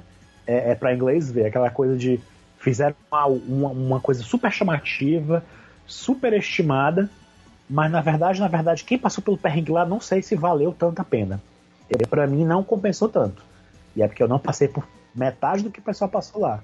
Você tinha dito antes da gente fazer a pausa, você tinha dito que ia dizer alguma coisa para falar depois, de qualidade, de... Sim, os convidados. Pois é, os convidados. Detalhe, como você, a gente tá falando em off aqui, eu e o, e o, e o Janúncio, sobre os convidados, né? É, a CCXP ela é composta de convidados que são levados pelos estúdios. Esses aí você não faz nada com eles. Você não tira foto, você não pega autógrafo, só se eles quiserem. E, mas não tem. Você não tem direito a chegar perto do cara direito. Entendeu? É, é um privilégio do, do pessoal do, do Omelete. Tá lá, entrevista eles, abraça, tira foto e beleza. O resto de nós mortais só vê de longe. E o que eles querem que a gente veja, né? O, a, o próprio evento da CCXP paga para alguns convidados, para alguns artistas irem até o evento para painéis adicionais, para outros painéis e para tirarem fotos e autógrafos pagos.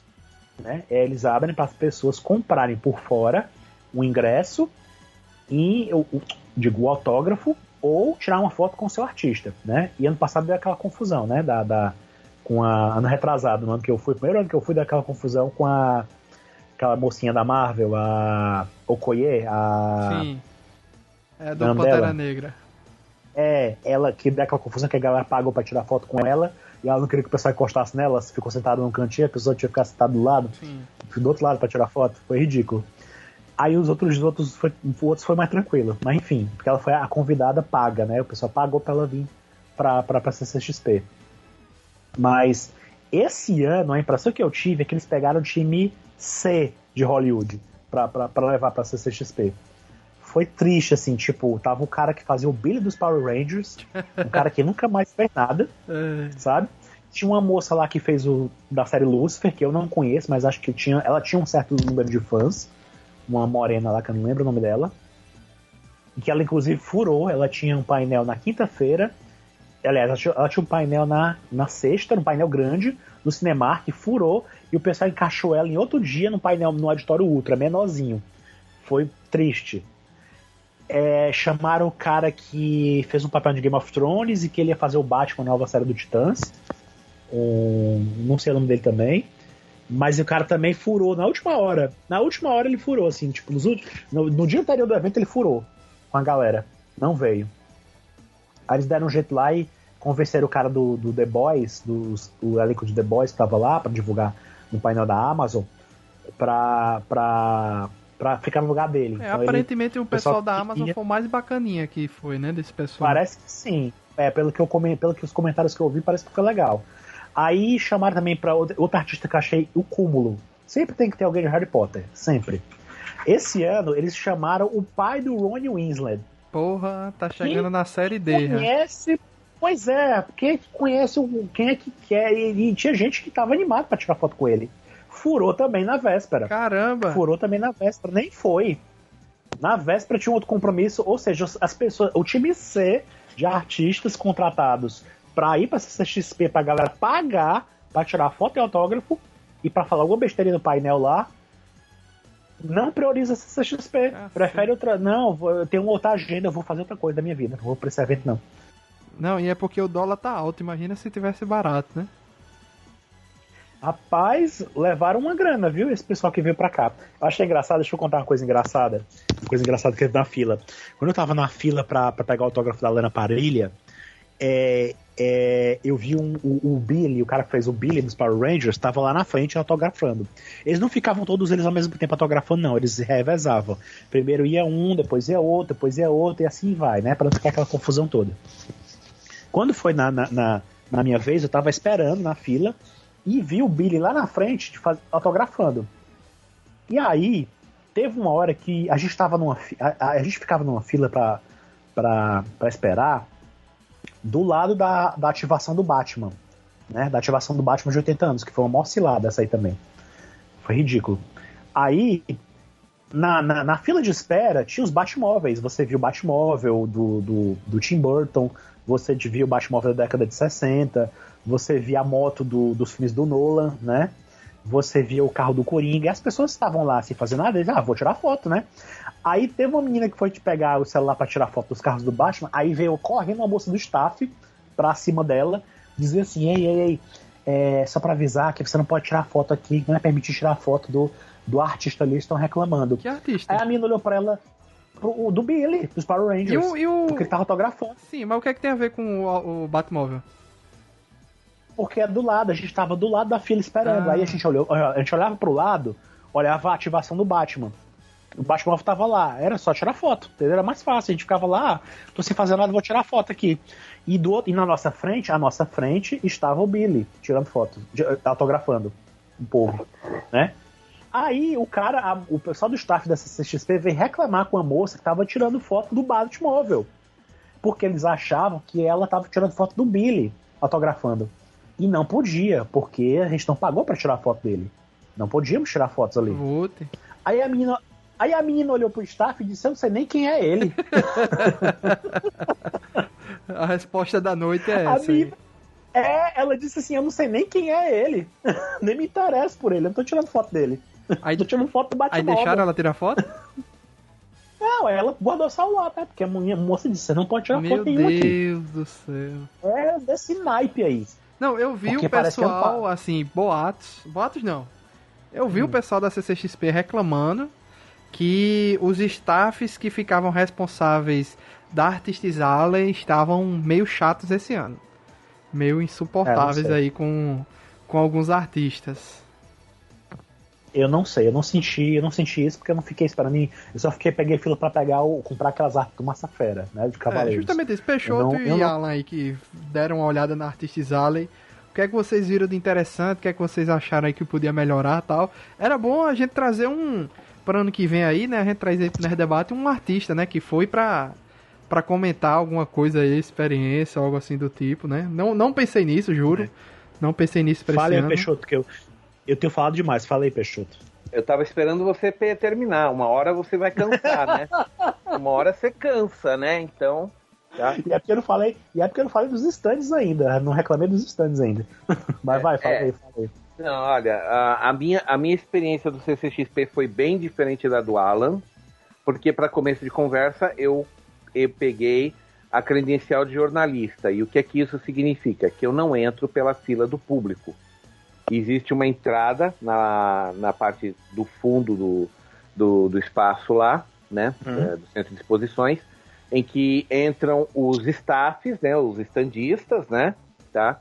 staff, estandista, segurança, todo esse povo entra por essa daí, né? E o pessoal da imprensa, né? Que é muito. Que, aliás, eu não posso negar, eles.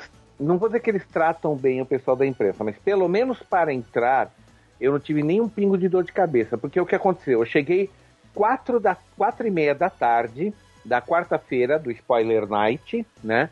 Com detalhe, o evento ia abrir seis horas para o público, né? Certo? eu já cheguei quatro e meia e tinha quatro pessoas na minha frente para pegar a credencial para entrar. como eu já tinha feito o cadastramento, porque eles abrem o cadastramento para imprensa, aí você tem que ir lá, eles justificam, e eu vou te dizer, me atenderam muito bem por e-mail, tanto porque quando eu mandei o e-mail, disse que haveria mais dois colaboradores meus que iriam pedir também credencial, tá? Para me ajudar. Eu estava pensando que a eu e mais dois colaboradores, em nome da, da AnimeX, para a gente poder fazer uma cobertura maior. A minha ideia era pegar eles e a gente fazer meio assim um. nos espalharmos para cobrir mais, né? Tá? Só que no final, um deles era o Denison. O Denison esqueceu disso, né? O Denison esqueceu de que podia fazer o cadastro. Eu mandei para ele e-mail e falou: ó, se cadastra aqui que você pega o ingresso para entrar com a credencial para a gente poder ficar junto lá. Ele não foi. E o outro que eu tava querendo ver acabou não podendo ir, tá? Porra, Denis. Não é que faltando. Hashtag porra, Denis. É. Nem sei se ele tá ouvindo aí, né? Mas aí o que aconteceu? É...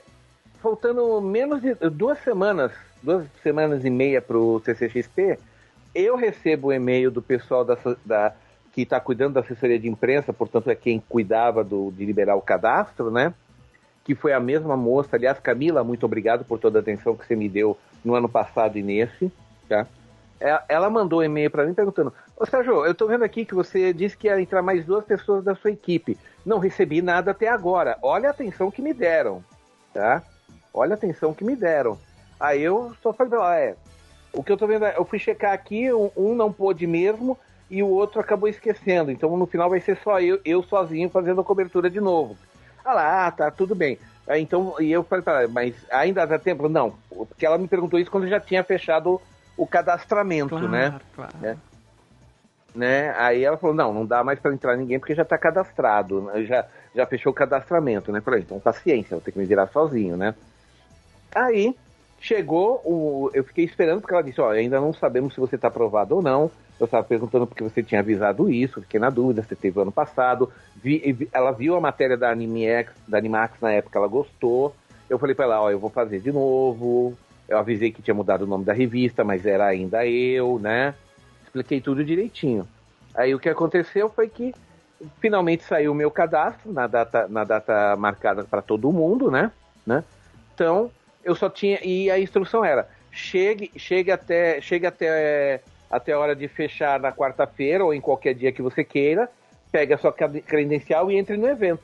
E foi isso que aconteceu. Quando eu cheguei lá, na quarta-feira, a umas quatro e meia da tarde, tinha aqui três, quatro pessoas na minha frente, cada um, cada um pegou sua credencial, era só apresentar uma carteira de identidade, né? Eu apresentei minha carteira de identidade, Aí, em, em menos de um minuto, eu já estava com a credencial na mão, né? Uh, e aí, quando eu, aí era só passar no portão, eles dão um scan no teu, no teu, no, na credencial e pronto, eu já estava dentro do Mas evento. Mas como estava o trânsito antes de entrar no evento? Assim, muita gente na fila, muito trânsito lá não, fora? Não, não. De, de novo, Luiz, eu entrei pela, pela de imprensa. Eu não vi muito como estava o pessoal. Na quarta-feira não estava muito cheio. Eu não tive problema nem de pegar ônibus, nem nada. Mas também tem aquele negócio, Luiz. Eu não cheguei às seis da tarde, eu cheguei quatro e meia. Nesse horário. Não, então por isso que eu estou estendendo a pergunta para Alan e para. Ah, não, eu não, eu não vi, eu não. Ó, a, a fila, o que eu vi ali, a fila estava pequena, porque eu filmei até e fotografei ali, porque o ônibus parava, a gente atravessava o, o prédio que deveria ter sido um hotel, mas que só virou um, um estacionamento acho que de cinco andares, tá? Desculpa. Então morreu a ideia do não, hotel? Não, construíram o hotel até hoje, eu acho que só vai ficar no estacionamento. A ideia do hotel até hoje não se realizou e nunca vi ser concluído. A não ser que eles queiram fazer mais para frente, mas é, sinceramente, eu, o que eu vejo lá é um prédio grande, deve caber uns 200 carros ou mais por andar, tá? Uns cinco andares disso só para carro. E não tem nenhum sinal de que eles vão ampliar aquilo, vão fazer mais alto. Pelo menos não no momento, tá? Eu tô achando que eles estão segurando, esperando, porque custou muito caro para reformar aquele o centro São Paulo, tá? Ele, ele era uma coisa que era metade da menos da metade da área coberta que é hoje é que era coberto, o resto era tudo um pátio aberto, né? Eles tiveram que reformar, reconstruir, deve ter saído caro pra caramba, Acho que agora eles estão esperando entrar um pouco de dinheiro, de dinheiro à disposição e talvez mais para frente façam um hotel, quem sabe, né? Mas também é aquele negócio, ia ser um hotel de altíssima rotatividade e ele só ia ser funcional, ele só ia ser funcional quando tivesse evento, né? Então é uma coisa que talvez financeiramente não fosse tão interessante. O que aconteceu? É, o ônibus para, o ônibus que vinha lá do metrô Jabaquara, ele parava do lado do estacionamento, a gente tinha que atravessar o estacionamento para poder, entrar, a, atravessar uma rua e aí ir para o Expo São Paulo para entrada de imprensa e, e de stand e tudo mais, né? O, do, aliás, do nosso lado, do lado desse, de, do pessoal, de, digamos assim, da, vamos chamar dessa maneira, mas sem ser, sem ofender ninguém, né? Era, era tipo como se fosse uma entrada de serviço de luxo, vamos colocar dessa maneira, né? Tá? Mas sem ofender ninguém, isso, eu só estou dando uma, uma ideia para a pessoa visualizar como é que é. A gente estava realmente bem afastado da entrada principal. Só que do, na, do lado da gente era a entrada do Full Experience. Tinha uma entrada exclusiva para quem tinha Full Experience. Muito legal. Esse que eu pensava que era o, o ingresso de ala. Ah, esses aí são, dos, são os ricos que pagam 7 mil reais pra entrar. Exato. E, e outra, eles tinham lá dentro, só, só me adiantando, lá dentro tinha uma área que tinha refrigerante, comida, uhum. é, banquinho estofado. Era só para quem era full experiência. Agora o detalhe, a área era cercada por um balcão. Todo mundo que passava viu os, os que pagaram caro lá no bem bom, sabe? Uhum. Aí eu olhei, né? Eu, aí eu até pensei na hora, falei, é, entendi a jogada. Eles estão fazendo o pessoal do lado de fora ficar com vontade de ficar do lado de dentro. No ano que vem eles vendem mais com experiência uhum. ainda. Eu falei, bela, bela jogada de marketing, parabéns. Você Mas esse ano você foi na sala de imprensa, Peixoto? Não, não fui novamente na sala de imprensa. Eu não precisei, não precisei, tá? A, a, a minha, a, a minha intenção, Luiz, desde o começo, foi só de fazer uma cobertura geral, um andar, o, o, falar com alguns lojistas, pegar a experiência de lojista. Falei com algumas pessoas da, da, da, da Artificiale, mas eu estou me adiantando, porque a tua pergunta está me jogando lá para frente. Deixa eu terminar, deixa eu terminar a minha entrada, por favor. Eu entrei, o evento. Uma coisa que a gente tem que falar do CCXP, e, apesar de sempre ser redundante, é se você vá, se você for, vá com um tênis que não doa no teu pé. Porque vai andar pra caramba, aquilo é uma cidade. A média, gente, por dia foi 65 mil, mais os 20 mil da Spoiler Night, certo? Então você vê que era muita gente, tá? Mesmo, mesmo o Spoiler Night, que foi só 20 mil pessoas, só. Desculpa eu rir, né? Porque tem, tem, evento, tem evento que eu fiz que não chegou a bater nem 5 mil. Aí você vê um que só na, só na prévia já tem 20 mil, né? É, é outro planeta, é outra realidade, né? Tá? Na prévia que nem, nem tem ingresso para vender só pra prévia, né? Você é. tem que comprar um, um combo aí pra ter, ter direito aí, né? É, e o. Agora, a, falando do meu ponto de vista, por que, que eu gosto de chegar cedo no Spoiler Night? Eu adoro pegar o pessoal terminando de montar o evento. Eu andando nos corredores, era nego passando com escada, cartaz terminando de ser pendurado, fazendo teste de som, teste de tela, sabe? Todos os stands ainda estavam assim, ah, sério mesmo, alguns stands ainda estavam faltando 30% para serem montados, sabe? Peraí, mas em teoria, Spoiler Night não já deveria estar tudo pronto? Em Seis teoria? Seis da tarde tem que estar pronto para o público, Luiz. Eu cheguei quatro ah. e meia. Lembre? -se. Ah, tá. Você pode entrar antes na Spoiler Night. É, mas eu, eu, como jornalista, eu podia, se eu quisesse entrar nove, da, se eles abrissem pro, pro pessoal dos stands entrar nove da manhã, eu podia entrar nove da manhã com eles com a minha credencial. A vantagem da credencial de jornalista é que você pode entrar antes e você não pega a muvuca que fica depois tá? É, Por eu isso como que consumidor, só digo uma coisa, abre um parêntese. Como hum. consumidor, eu chegava lá no Spoiler Night horário normal, era 6 horas, e tinha stands que todos os stands estavam basicamente prontos, mas nem todos estavam com atrações funcionando. E nem Sim, brindes para dar eu ia, eu ia chegar lá. Oh, eu ia continua, chegar lá. Eu ia chegar lá. Calma, Alan, calma, calma. Minha vez agora, minha vez, tá?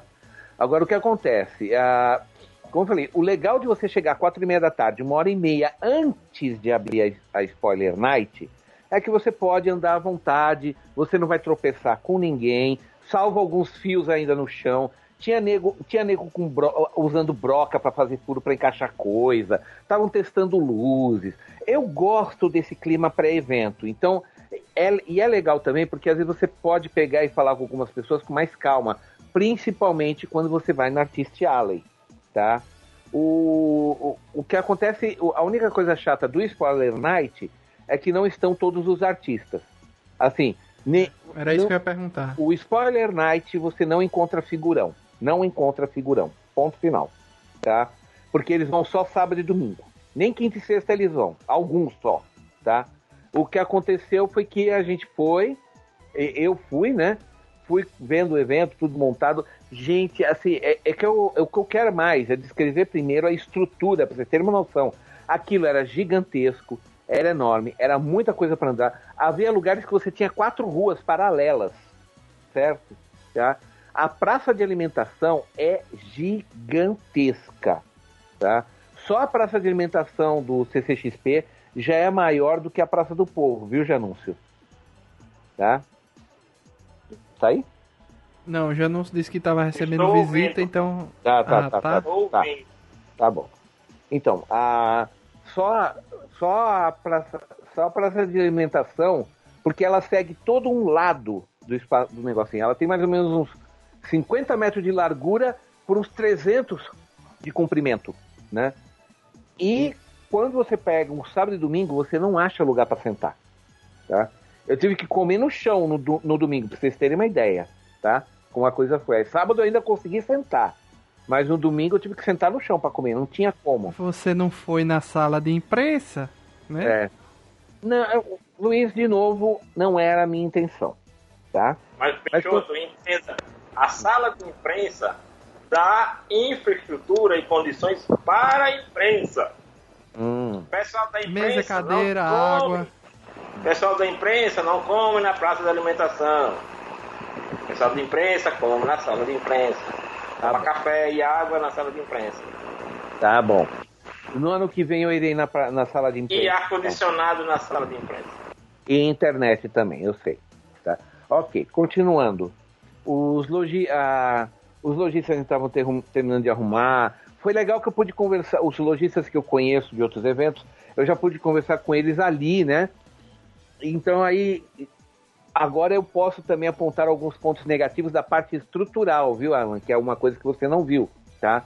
É, não vou citar quais lojistas, porque, tá? Mas tinha um lá que tinha alocado 10 stand, é, 10 prateleiras e até a hora de abrir, porque eu estava no stand dele na hora que abriu, e era um stand próximo ali da entrada do, do, do público, né? Então eu vi quando entraram as primeiras pessoas. O pessoal entra de, de braço levantado, assim, tipo, é, primeirão, é. né? Uhum. Eu fui, eu, eu tô entre os 300 primeiros, é, porque isso é praticamente uhum. o primeirão, né? Tá? Não, mas os caras entram assim de braço levantado, dá pulinho, dá beijinho no crachá. Eu vi nego dando beijinho no, na ah, credencial, tá? Você sabe que ah, antes devia... o, o, dublador do Goku ficava antes levantando o ânimo da galera. Ah, é. levantem as mãos e façam uma Genkidama. Aí é. depois o pessoal fazia, entrem, aí abria as portas. É. Não, e o pessoal tava tudo feliz, tava legal, sabe? O, e, e o pessoal toda a abertura da... de portão do público, o Forlani vai lá para receber o pessoal. É. Toda e vez aí... que vai ter abertura de portão de manhã, de manhã não, no horário de, de início, né? Quem uhum. abre a, os portões com a galera, pra galera é o Forlano. Uhum. Então, aí o, o, o, o legal é que eu. Esse lojista, não só ele, mas outros me reclamaram que faltou muita coisa, muita coisa da estrutura ainda não estava pronta. Uhum. Tá? Então, assim, e não era culpa deles era culpa da, da, da empresa de stands que foi contratada, essas coisas. Mas em termos da equipe do CCXP, portaria seis horas cravado abriu o portão pra galera. Uhum. Tá? Eu tô falando da Spoiler Night, tá? E uhum. eu tava do lado de dentro, eu vi o pessoal entrando, essas reações todas de fã, tá? Eu já vi neguinho correndo para ir para determinado stand. Acho que, acho que é porque é o seguinte, o que acontece, qual é a vantagem da Spoiler Night? Você pega tudo na prateleira ainda, não tá faltando hum. nada. É. é. claro, você também não vai conseguir pegar aquelas pechinchas do, do domingo à noite, né? Uhum, é, é verdade. Você vai, você não vai pegar as pechinchas do domingo à noite, que, que é quando os caras começam a fazer desconto para não levar de volta, né? É. Mas, a, mas a vantagem é, quem vai na Spoiler Night vai porque sabe que vai estar tá tudo que quer lá e pode comprar sem estresse. Tá? Uhum. A Spoiler Night é o dia que o pessoal bem abastado vai fazer fila na porta da Iron para é, pegar os exclusivos. É verdade. Sim, e aliás, a fila da Iron, depois que eu dei um giro ali, a fila da Iron já estava com mais de 100 pessoas, menos de 20 minutos depois que abriu o portão, a portaria, o, o, o portão, sabe? Que liberou a entrada do público.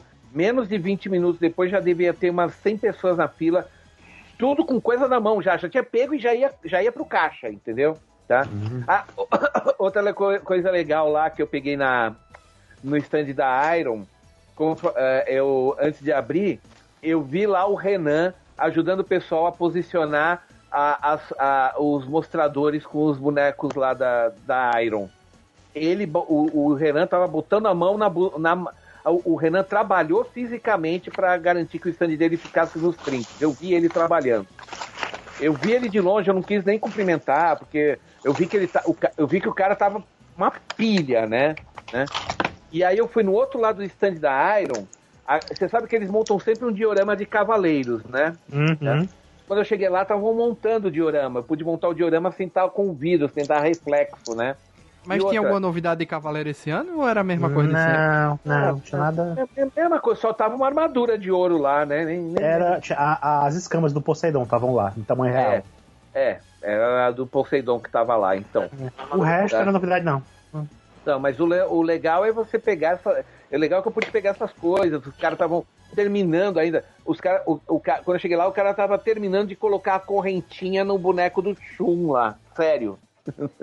né? Tem umas coisas, umas coisas bem legal assim. É, eu, eu gosto de pegar essas coisinhas assim mais exóticas, né? Tá? O, o, o, a questão das atividades realmente. É, a sexta-feira é, quer dizer, a quarta-feira é, você abre seis da tarde e fecha nove da noite, né? Então, uhum. né, não dá nem para você começar a esquentar o motor, né? Tá? E como eu te disse de novo, ainda tinha muita coisa que estava sendo montada, muito stand que não estava pronto e não era culpa dos standistas. Isso que isso fique claro, não era preguiça dos standistas. A empresa que estava montando lá não deu conta do recado. Uhum. Ou a empresa ou empresas, eu não sei quais eram, não conseguiram deixar tudo pronto a tempo. E muito lojista já estava falando, é, se isso não vier para mim, eu vou, eu vou cobrar desconto na, na minha locação, porque tá. E, e outras coisas também. Havia muitas empresas que fizeram, empresas que elas fizeram parceria, assim, elas elas pegavam tipo um quarteirão da área de stands e dividia entre três ou quatro lojas. Uhum. Que, porque parece que esse tipo de sublocação ou divisão esse ano foi permitida pela direção da CCXP, segundo o que eles me explicaram. Né? Ah, isso explica por que tinha tanta loja. Tinha lojas muito pequenininhas, assim, apertadinhas, assim. Sim, é, foi sublocação. Uhum. Inclusive, inclusive, uma lá, uma das de figure muito forte que estava lá, de novo, Prefiro não citar nomes, porque eu não sei se isso pode ser prejudicial ou não. Não havia nada, não, não vejo nada de errado nisso, né? Mas eu encontrei lá um lojista que eu sei que é do Sogo Plaza, né? E ele estava arrumando uma vitrine na loja, nessa loja, que era só com o produto dele. Uhum. Então eu suponho que ele deve ter feito um assim, pelo que eu pude entender é, ele locou só aquela vitrine da loja, entendeu? Só que lá dentro do CCXP ele estava com a camiseta da loja. Né? Que loucou, não a camiseta da loja dele, entendeu? Tá? É assim, existem, existem, existem, existem gambiarras que acontecem lá também de qualquer forma. E como eu disse, não se tem nome, então não tem como saber quem é, né? Uhum. Tá? Mas outra coisa, outra coisa também, pelo que eu soube, falando com contato com meus, meus conhecidos lá, é que dois estandes que estavam vendendo produtos sem nota fiscal ano passado, este ano foram banidos do CCXP. Tá? Eu, eu não sei como eles descobriram que, essas duas lojas estavam vendendo produtos sem nota fiscal, ou seja, entenda-se pirata, né? Ilegal. Uhum. E o CCXP simplesmente assim, banido forever. O, o CCXP tem tolerância zero com atitudes ilegais dentro do. Peixoto, não é nem questão de pirataria, é questão de arrecadação de impostos. Sim, Famosa claro, ela, evasão ela, ela fiscal, né? É. É ela- evasão fiscal, não é Exato. nem E se o isso produto não é, é pirata ou não. E isso não é, É. bom para ela, então ela tem que Sim. tomar as medidas. O que ela, ela faz o que ela pode. Ah, se eu descubro, eu boto para fora. É o que eu posso fazer, Não, né? a- Até porque é o seguinte, eles pagam todos os impostos. Exato. Assim, então, e, e assim, e é muito fácil ele descobrir se o cara tá passando nota fiscal ou não pelo volume de compra. Exato. Então assim, o cara que não passa nota fiscal é porque ele simplesmente é burro, É. desonesto. é. Pra você E- ver como a e- CCXP já é outro patamar, ela já entrou no calendário, eu acho, oficial de São Paulo de, de, Aham. de eventos, né? E não existe mais, é muito difícil você conseguir promoção de passagens aéreas no período da CCXP, porque Não, é verdade. é o momento das facadas das, das companhias aéreas, são nesses momentos, é, é Fórmula encontraram 1, que é- futebol, final, né, de campeonato de futebol, é, CCXP, é, como é aquele outro do, do, do automobilismo também que expõe os, os carros? Festival do automóvel. É. Festival do automóvel, Salão do automóvel. salão até do porque, automóvel. é, até porque, Luiz, se você imaginar como era antes da CCXP no começo do mês de dezembro, em São Paulo é baixa estação. Praticamente é mais era mais fácil você encontrar pessoas saindo de São Paulo né, do que pessoas indo para São Paulo nesse período do ano. Assim, entenda, pessoas nesse volume. Então, quer dizer, já mudou o calendário, já tem um impacto econômico, porque você imagina assim, o faturamento da CCXP é alto, imagina o quanto a CCXP não movimenta para a economia do município de São Paulo. Eu não estou nem contando os municípios vizinhos. Eu vou colocar aqui só o, o, a- o- município de São Paulo. Passagem, é, hotel, aeroporto, lanchonete, é, um monte de coisa, serviços. Dizem né? que a Liberdade vira um festival nessa época de CCXP, porque os artistas tudo vai pra lá. Ah, não sei. Eu, eu fui na Liberdade nas vésperas, né? Não fui nos dias do evento, não. Mas pra mim tava normal. Quando eu fui, tava tranquilo. Não, o que pessoal fala que é depois. pra lá, O pessoal fala que é o que depois. vai se muito for, pra lá, é. Luiz, é o pessoal da Artistes Alley. Não Exatamente. necessariamente os artistas. É. Não, eu falei artistas É, em relação a artistas Alley, não artistas. Artistes Alley, é. É. Sim, sim. É, é melhor você ser mais específico, senão o pessoal pensa que tá falando dos É. artistas grandes. Tem que Não, ser É, não, mas isso aí é, é Alley. fácil. Mas deixa, Todo mundo deixa- vai fazer compras depois. Uhum. Todo mundo vai visitar a Liberdade. Quem vai cedo vai antes. Uhum. E, né, e quem chega lá durante o evento, o próximo do evento, vai depois na Liberdade. É meio que um checkpoint deles. É. O que, é- agora, o que é, o, continuando lá, né? Depois, de, eh, depois de passar tudo isso, eu já, assim, eu, eu tenho que falar lá que uma das lojas que estava vendendo Funko lá, né? A, a, a maior do país. Segundo o que eu soube de um outro lojista, falou que o dono, o dono dessa loja ele tem o poder do dinheiro infinito, porque, na boa, segundo, segundo, a, a- o, segundo os levantamentos que, a, que o Janu, ah, foi você que me passou, né, Janúncio? Que eles estavam repondo 8 mil Funcos por dia na prateleira. É, no caso foi o anúncio do próprio, da própria equipe da, da loja, né? Tem o estoque, o é. estoque da loja, É, que era eu acho- mais. Literalmente era, era o, como meme, né? Mais de 8 mil itens na loja. E É. em média, a reposição de mercadoria era em torno de 8 mil itens que eram repostos por dia dentro da loja. Eu acho que era uma que tava dando 50% de desconto na compra de Funko lá.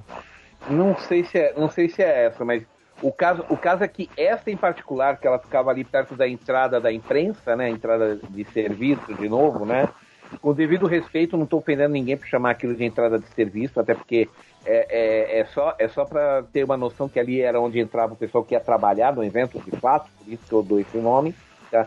Esse que ficava lá perto, gente, nenhum momento que eu passei no evento aquilo estava vazio. Assim, É. é, é, estava sem fila, eu quero dizer. Era uma coisa medonha. Eu, eu fiquei, eu fiquei uns 10 minutos parado assim para ver o fluxo de compra. Era você ver, os, o povo entrava, o cara só já puxava um ou dois, três Funko e já vinha o funcionário atrás repondo, sabe? Mas por falar nisso, o que é Assim- que vocês compraram lá na ou na Artistes Alley ou nas lojas? O que é que vocês viram de interessante e o que vocês compraram? Eu não comprei nada. Eu Bom. não comprei nada. Eu comprei. No Artist Alley eu comprei aquelas artes do Felipe Massafera. Ele fez seis novas dos Cavaleiros que eu já tinha. Eu já tinha as anteriores, ele tava lá vendendo de novo. Comprei essas, dos Cavaleiros de Ouro, que eu já não sei até consegui uma, né? O. Comprei. Eu fui na Doc Rose, que é uma artista que faz coisas de, de Steven Universe. Comprei um, um- quadrinho que ela fez, que é autorizado pelo Cartoon Network oficial, e que ela fez uma, uma história dentro. Comprei lá dela. Comprei os adesivos, também umas coisinhas assim. E, e só, porque o resto eu acabei gastando com outras coisas. Eu comprei uma camiseta na Piticas dos Cavaleiros, comprei Cloth Miff lá, comprei um Cloth Miff dessas Ó. que o que o que o que o, o Peixoto tava falando. Aconteceu comigo o oposto. Eu fui numa loja no, no, na, na, na Spoiler Night, aí achei o, o valor X do Cloth Miff e não comprei. Eu pensei, ah, vou deixar pra ver depois se eu penso, eu compro se não compro, né? Quando foi na quinta, ele desapareceu, já tinha sido comprado. Aí eu tive que esperar, quando foi no, no, no domingo, ele apareceu de novo lá, e eu, em outra loja, e eu corri e peguei isso, já tava mais caro do que na loja anterior. Caramba, Alan. Vou comprar. pois é. Comprei na, na, na Tamashi mesmo, no, na, onde o stand oficial da Tamashi, eu comprei o relógio de fogo dos Cavaleiros, né? Aquele que eu mo- mostrei lá no meu canal, né? na- na- no meu Instagram. Sim. Comprei lá no oficial. E eu acho que foi só isso que eu comprei. É. Comprei o Como resto o foi só falou, brinde. né? Eu não fui para CCXP, mas comprei na CCXP, contribuí com a, a roda da economia da CCXP. Mas quem né? pegou pra tu, Janus? A Raíssa, Raíssa Miles, é, ela, ela, ela que comprou pra mim. Ela mora aí, É, não? ela- Ela mora não é na cidade? É, ela, ela Ah, que é, é, compensa, famosa, é. né? É, aí, Aí, assim, ela, ela comprou pra mim da, de outra vez, já também com o Felipe Massafera, certo? E eu gostei muito, por exemplo, assim, Encontrei isso na pesquisa. Olha, o Google aí. É a Ok, minha, a minha cortana aqui. A minha, a minha cortana aqui dando trabalho. Mas aí o que acontece? O, o, o lance é o seguinte: o, o Felipe Massafera, ele, ele é um ilustrador famoso, quadrinista famoso aqui do Brasil, já trabalhou para Marvel, para DC e outras editoras norte-americanas. Ele, ele, ele trabalha com pintura manual, é, na mesma linha de trabalho do Alex Ross. Quem conhece aqui quadrinho americano sabe quem é o Alex Ross. Então, assim, o trabalho dele é de extrema qualidade. Ele já tinha feito, há uns dois, três anos atrás, uma arte com todos os Cavaleiros de Ouro juntos. Os dois. Cavaleiros de Ouro juntos. Eu. Eu comprei ainda a primeira versão, que eram em dois pôster separados. Eu ainda não Uhum. tenho a, o pôster único, né? Que é a arte todo mundo junto. E aí ele já tinha feito outros Cavaleiros de Bronze e a Atena. Né, os cinco Cavaleiros de Bronze e a Atena. E esse ano ele iniciou uma outra coleção de Cavaleiros do Zodíaco de artes individuais dos Cavaleiros de Ouro. Então ele fez os seis primeiros Cavaleiros de Ouro. Ah, né? lembrei, lembrei agora. Lembrei que eu comprei outras Né? coisas também. E aí depois, né, provavelmente para o próximo ano, ele vai fazer os outros seis que faltam. Foi Oh. bem legal, assim, muito bonito o trabalho dele. Realmente vale a pena aí. E eu recomendo quem tem um amigo de confiança aí que pode ir e pode comprar, porque assim, eu vou ser sincero, eu indo para a CCXP, o meu point no evento vai ser sempre Artistes Alley e qualquer coisa relacionada a quadrinhos. Assim. Pode ter a galera do cinema, pode ter a galera da série, não sei o que, mas eu sou rato de quadrinho, então, cara, Não, é, não vou estar em outro canto. é, é o que há mesmo lá. É o que há mesmo. Ah, lembrei, ó. Lembrei que eu comprei falando em quadrinhos. Eu comprei também os mangás da Sakura novos. Os dois volumes de Clear Card, que tava lá na JBC. Comprei também a pantufa do, do Chewbacca, que tava lá na. Ah, essa é famosa, viu? É, eu vi muita comprei gente lá. comprando. Pois é. E comprei também, lá tinha uma coisa legal chamada Outlet do Cinemark. O Cinemark tava vendendo lá é, a- a- o- bo- coisas combos, os antigos combos do- dos filmes anteriores, sabe? Você comprava um combo Conhecido e ganhava como um encalhe. É, exatamente. Então, assim, tinha os baldinhos, tinha, tinha a famosa manopla do Thanos, tava lá também, mas esgotou logo. Tinha a, a. Aí eu comprei a fita do Rei Leão. A fita do Rei Leão, aquela fita que é uma, uma fitinha verde, vim tá na fita da Disney, e dentro vem um quebra-cabeçazinho por 10 reais. Mas Isso é mais pre- todos do os que. preços estavam baratos, até de- dos Todos baldes. assim. É, qualquer um 10 reais. Qualquer um 10 reais e você pagando mais 10 você levava um pôster do filme também. Exceto o famoso e polêmico R22 É, da. O R2D2, que era a novidade, né? É, porque ele não é Eles já Itália estavam ainda, lá. né?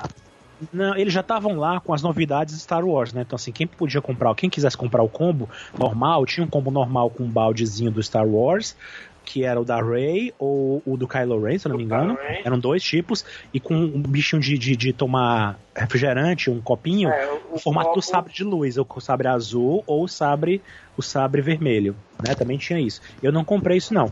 Aí eu comprei só essa fitinha. Ah, e comprei na Eagle Moss, que eu não, Eagle Moss? Não. Na Planeta de Agostini eu não resisti. Eu sempre dou uma passada por lá pra ver porque eu gosto daquelas figurinhas, mas eu não coleciono, infelizmente. E eu queria muito ter colecionado a do, a do Tintin. E aí eu cheguei por lá e olhei assim, aí eu vi esquecido lá embaixo, na prateleira de baixo eu vi o Milu do Tintin. Aí eu comprei também. Olha aí. Só isso. Foi. É, a Planeta de Agostini tem uns colecionáveis bem bacanas mesmo, de action figure e tal. É, tinha uma coleção, tinha uma coleção do Príncipe Valente, belíssima lá, completa, assim. Que eles estão. Não sei se eles já terminaram, se estão lançando, mas eu achei fantástica, assim, pra quem gosta de quadrinhos mais antigos, assim, clássicos. É, da Artist Alley, eu. Na, na sexta-feira eu quase não encontrei nenhum conhecido. Tá? A Catena não estava lá. O, assim, do pessoal que eu queria conversar, não O vi HDR, praticamente. É, eu só encontrei o HDR, que ele estava lá no, no- na Chiara Escuro, né? Ele estava lá, pela, mas ele estava no. Não na Artist Alley, ele estava de frente para Artist Alley, mas no stand da Chiara Escuro, né? tá? Então a gente ficou lá, fiquei conversando lá uma, uma boa meia hora com ele pra gente matar a saudade, porque a gente só. Agora a gente só tá se vendo na CCXP mesmo, eu e ele, né? Tá? Conversamos, tiramos atraso, simp- simpático como sempre, boa gente como sempre, trabalhando pra caramba lá, desenhando. Ele tava ele conversando comigo e desenhando Batman lá, tudo tudo fanart encomendada lá que ele chegou aí, fechou. Já tô com um monte de fanart encomendada aqui que o pessoal me pediu e que vem buscar aqui, né? Tanto que, inclusive, depois quando eu, quando eu passei, depois que abriu o evento lá que eu tava conversando com ele, veio dois lá, ah, e a minha fanart? Ah, você é a fulana, ah, tá aqui, entendeu? Os caras pegavam e pagavam na hora lá pra ele, É sabe? porque o artista ele anuncia antes do evento um número limitado de Uhum. fanarts exclusivos. Conhecida como Commission. Exatamente. Então, aí ele tava fazendo as commission dele lá, tava de boa, né? Tá? Eu, o, eu- a, a coisa, a coisa mais importante mesmo da sexta-feira que aconteceu é quando eu cheguei lá no stand da JBC, ah, o aperto de mão histórico, né? Como o pessoal tá falando, né? Que, assim, foi As só pazes com Del Greco. as pazes, fiz as pazes com o Del Greco, né? Depois de 22 anos, deixa pra lá isso, não vamos nem entrar nos detalhes, mas isso daí gerou muito rebuliço na lá no, no, no, no grupo da Animax, né? Rendeu até uma acredita- palestra que foi fazer na Japan House depois, né? Não, a a- na verdade a palestra que levou à reconciliação. Ah. Tá? Ela Colocando- já tinha sido marcada antes. E, o, na semana anterior eu tinha encontrado o Ed na Japan House. O Ed é um dos produ editores, eh, produtores lá da, de conteúdo da JBC, tá? Aí ele falou que estava estava querendo falar comigo sobre a HQPB para ver se a JBC podia participar, né? E aí enquanto eu estava tirando a foto lá da exposição do Urasawa, eu encontrei com ele de novo e falou: Peixoto, eu tô com uma ideia. Você quer participar de uma palestra aqui na Japan House sobre cultura japonesa e tudo mais? Eu falei: Não, claro, eu topo. Aí falou: Só tem um porém. Tem algum problema se o Del Greco participar? Eu só virei pra ele e falei: Ó, meu, tá na hora de resolver isso. Não vai ter problema não, tá? Foi aí que eu. Foi, foi- aí o que que ele fez? O Ed foi lá, passou o telegrama pro Del Greco, o Del Greco também deu tudo bem. Quando a gente se encontrou na, na CCXP na quarta-feira, foi só um aperto de mão. O Ed tirou aquela foto que tá lá no meu perfil no Face, né? De eu apertando a mão do Del Greco, tá? Foi naquele momento, aquele foi o exato momento da reconciliação. Ah, tá? Olha aí, os bastidores Ninguém- da história. Nin- Ninguém, ni- ó, entenda-se também, ninguém, ninguém tá amigão do peito com isso, mas agora existe um respeito profissional, uma cortesia, porque antes nem isso havia, a gente nem conversava, entendeu? Ah, Era- sim. A Isso. rusga acabou. Ponto. A rusga acabou. Zerou, Pronto. zerou o jogo, 0 a 0 Tá. 0 a 0 então, sabe, até depois quando a gente fez a, aí a gente fez a palestra no dia 10 agora, né?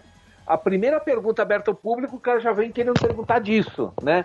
Aí, eu já olhamos um pro outro, eu e o Greco falou, meu, faz 22 anos, se importa alguma coisa? Não, Peixoto, acabou, meu, deixa eu ir pra lá. Não, mas eu quero entender o que aconteceu. Não, a gente não quer mais falar do passado, cara, acabou, entendeu?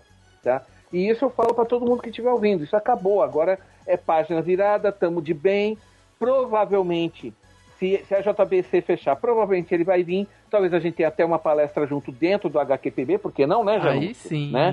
Ah, É. vamos ver. Não, desenrola se aí, for- Janus, Carretel. Desenrola aí, Carretel. Não, isso, mas entenda, isso, isso é se a JBC participar e se a JBC mandar eles, entendeu? Tá? Rapaz, Mas é- ainda, ainda, tem, ainda tem tanta água pra passar nesse debaixo dessa ponte. Nossa, não nós estamos, Não antecipe assunto não, Luiz. são nove meses, Luiz, tem tempo ainda, pode rolar muita coisa ainda, não dá pra dizer nada. sabe? O que eu tô falando é uma esperança minha, não é nem uma esperança do evento, certo, Janúncio? Né? Vamos Aham. deixar, isso, vamos deixar isso bem claro, é uma esperança minha, não do evento ainda, porque a gente ainda não fechou nada com eles, tá? Estamos em negociação, tá? Como estamos em negociação aí com um monte de gente, mas enfim, a boa. Feito isso, cumprimentado, águas passadas, cheguei, cheguei, passei mais alguns stands lá e cheguei finalmente na área do, do cosplay, que é onde eu tenho também vários, vários conhecidos, né? Porque também o, o caso do, do- da área cosplay do, do CCXP é, de longe, a melhor área cosplay que existe no país. Guarda-volume, é uma área de cosplay help, como eles chamam, quer dizer, com material, tipo assim, cola quente, tesoura, linha, tudo que você precisar para reformar teu cosplay, se, se acontecer alguma coisa, tá Um lá. camarim de primeira. Camarim, um camarim não, camarins. Uns 50 camarins, todos com espelho, com gancho, com banquinho e com cortina para você fechar e se trocar sem ninguém encher teu saco. Você podia colocar lá. Olha, eu acho que eu posso estar exagerando falando 50, mas não, não, 50, provavelmente quase 50, eu não contei. Mas tinha muito e todos eles, todos eles estavam sendo, como é que fala? É, todos eles idênticos. E sem contar isso, você ainda tinha aí as mesas, né? Que acho que é isso que você quer chamar de. cam- eh, Desculpa, Janúncio, eu confundi. O que eu falei, tudo isso é o vestiário, né, Janúncio? Desculpa, Sim. né? Eram cabines de vestiário com um espelho de corpo inteiro, do chão ao teto, quer dizer, do chão até o alto. Fora o, as Uhum. bancadas com espelho pra maquiagem. em que aí é que são os camarins, que aí também devia ter quase uns 50 deles, todos com iluminação perfeita, com, com banquinho. Você podia chegar lá e ficar à vontade. Eu, ó, eu, eu- quando eu fui no domingo, no sábado e domingo, que são os dias que enchem mais, nossa, você vê aquilo lotado de gente, é espetacular, porque nunca vi tanto cosplay num local como no CCXP. E um detalhe, esse ano, além de ter mais cosplay, outra coisa que eu observei muito, muito, que é muito importante, além da quantidade, a qualidade estava lá em cima. tá? Como eu comentei com um amigo meu lá que trabalha na, que trabalhou no guarda-volume do, do cosplay, né? O pessoal não vem mais pro CCXP de cosplay para passar vergonha. Digo assim, Ah, quando, eu assim, digo, tipo- quando, eu, quando eu digo isso é, todo mundo pega o seu melhor cosplay e leva pro CCXP. O que acontece? A qualidade sobe a cada ano, né? na verdade, é, eu conheço alguns cosplays que foram. Hum. Então eles já. Eles assim. A, a- questão dos cosplays do, do, do CCXP é praticamente a mesma disposição de cosplays que tem nos Estados Unidos, que tem na Europa. Então, assim, cosplays mais experientes, ou que já tem uma, uma, uma história de competição e tudo mais. Então, por exemplo, o cara já tem um cosplay para cada dia. Ele já anuncia antes de ir pro evento, olha, ó, tal dia eu vou estar com esse cosplay, outro dia eu vou estar com outro cosplay. Tem, eu, eu já vi que foram cosplays da América Latina para a CCXP como público, entendeu? Tem um, tem um cosplay do Homem-Aranha bem famoso no, no Chile e tal, e ele tava na CCXP, entendeu? Assim, normal como público, não como atração. Então, assim, a CCXP, em alguns pontos, ele já é o maior evento, assim. Claro, de números a gente sabe, mas o que eu tô querendo dizer, assim, a, já há pessoas de outros países que estão vindo para Você está dizendo de importância. Isso. Assim, porque dentro do Brasil, vamos dizer, só o público brasileiro já é o suficiente para tornar a CCXP a maior Comic Con da América Latina e uma das maiores do mundo. Mas o que eu estou querendo dizer é o seguinte, é, ele já é responsável pelo deslocamento de, de, de fãs, cosplays e tal, de outros países para o Brasil. Exato. Agora, Entendeu? agora, só, agora assim, só, só encerrando, da parte de cosplay, gente, olha, o que tinha de Homem-Aranha, teve uma turma que combinou só de, de Homem de Ferro, estavam quase todas as armaduras do Homem de Ferro, cada um deles com uma armadura diferente, Eu vi também. tá? Estavam espetaculares. Homem-Aranha a dar com pau. Eu acho que eu contei uns 7, 8 Batmans, tá? Ravena também, eu contei umas 6, 7 Ravenas, tá? Também tinha alguma. al- Tinha menos estelares, curiosamente. Parece que o pessoal gosta mais da Ravena. É né? porque a Ravena é mais fácil de fazer, Peixoto. tá certo, é verdade, é verdade. Tá? Mas assim, é, era difícil você ver só um tipo, assim, era difícil você encontrar e falar, só esse cara tá fazendo esse cosplay. Você encontrava tudo em duplicata, triplicata, quimpi, quintuplicata, tá? O, o, o pessoal simplesmente assim, era, é- é- era um negócio medonho, gente. Era, era muito cosplay e a qualidade soberba, tá? Espetacular, tá? O, tem uma área ali do lado, quase do lado do vestiário cosplay, né? Da área de cosplay, que é. Como é que fala? É, é uma área onde eles o CCXP monta sempre uma exposição, né? E o ano passado eles tinham feito lá a. Uma, uma parte lá do, do um- um- uma cena do Harry Potter. Esse ano eles colocaram a locomotiva que vai para Hogwarts. Tava lá a locomotiva, né? Tá? E de frente para a locomotiva é onde ficava aquela área que eu já citei, que era pro pessoal do que era do pessoal do assim, né, o pessoal que pagou ingresso mais caro, né? Então é, a área deles era bem ali em frente, tá? Banhe... ó, falando só de uma outra coisa técnica, como é que fica de banheiro? Olha, os banheiros eram em quantidade suficiente. Apesar que em alguns momentos eu vi filas de banhe... em banheiros, tá? Em alguns momentos havia fila de banheiro, mas a culpa não era do tamanho do banheiro, era, era que tá todo mundo querendo usar o banheiro ao mesmo tempo, tá? O, não havia muitos bebedouros, tá? Assim, você saber onde tem bebedouro para tomar água de graça no CCXP é uma informação importante, eu tô falando sério, porque existem poucos disponíveis, tá? Mas assim, o, o que acontecia muito, principalmente no sábado e domingo, era que depois de umas três horas do evento abrir, você começava a encontrar gente sentada em todos os corredores. Assim, a- não tinha. Não, porque não existem bancos para as pessoas sentarem e descansar nos corredores. O que o pessoal faz? Simplesmente encosta num canto de menor circulação e fica lá. Eu peguei alguns até cochilando, dormindo mesmo, tá? Eu passei num que estava roncando, sério, sério, tá? E assim, cada empresa faz suas atrações, os a- aquele negócio. Realmente o CCXP está procurando, está valorizando muito o stand grande. A cada ano que passa eu noto que tem mais stands grandes de grandes empresas e fica cada vez menor a área dos lojistas. Parece que eles têm um espaço reservado para lojistas, mas parece que as lojas em si estão diminuindo, se é que vocês Foi mais ou entendem. menos o que Alan falou Alan- anteriormente, né? Foi. É. Que é também- essa. Porque também é o seguinte, o preço lá não é barato, tá? Uhum. Ma- Mas, agora é o seguinte, então quem paga lá vale a pena? Olha, eu vou fazer só uma conta rápida. É, Eu e o Janus fizemos uma conta rápida. Só esse stand aí que estava vendendo Funko a R$ 89,90, tá? R$ 89,90. E com quatro você ganhava uma camiseta, um negócio assim. Era um negócio, um pacotão, né? Tá? E todo mundo tava saindo com quatro para pegar o pacote, né? Esse aí é o tal que a gente, que o, como o Janus falou, eles estavam fazendo uma reposição de 8 mil peças por dia. Então vamos contar quatro dias de evento, correto? Se eles venderam 8 mil por dia, 8, 16, 24, 32. Eles venderam 32 mil bonecos em quatro dias. Você pega Spoiler Night, olha, e, e ainda o pique que dá no domingo, Eu diria que eles venderam umas 40 mil peças os cinco dias do CCXP, tá? Agora, gente, só fazendo uma matemática rápida aqui, tá? 40 mil funcos, tá? Multiplicado por 89. Não, ai, apertei o botão errado, só um instante aqui. Deixa eu só, deixa eu só fazer, ó. 40 mil funcos vezes 89,90, certo? 3 milhões 500, 3 milhões e 600 mil. Bruto. Haja fanco, meu amigo.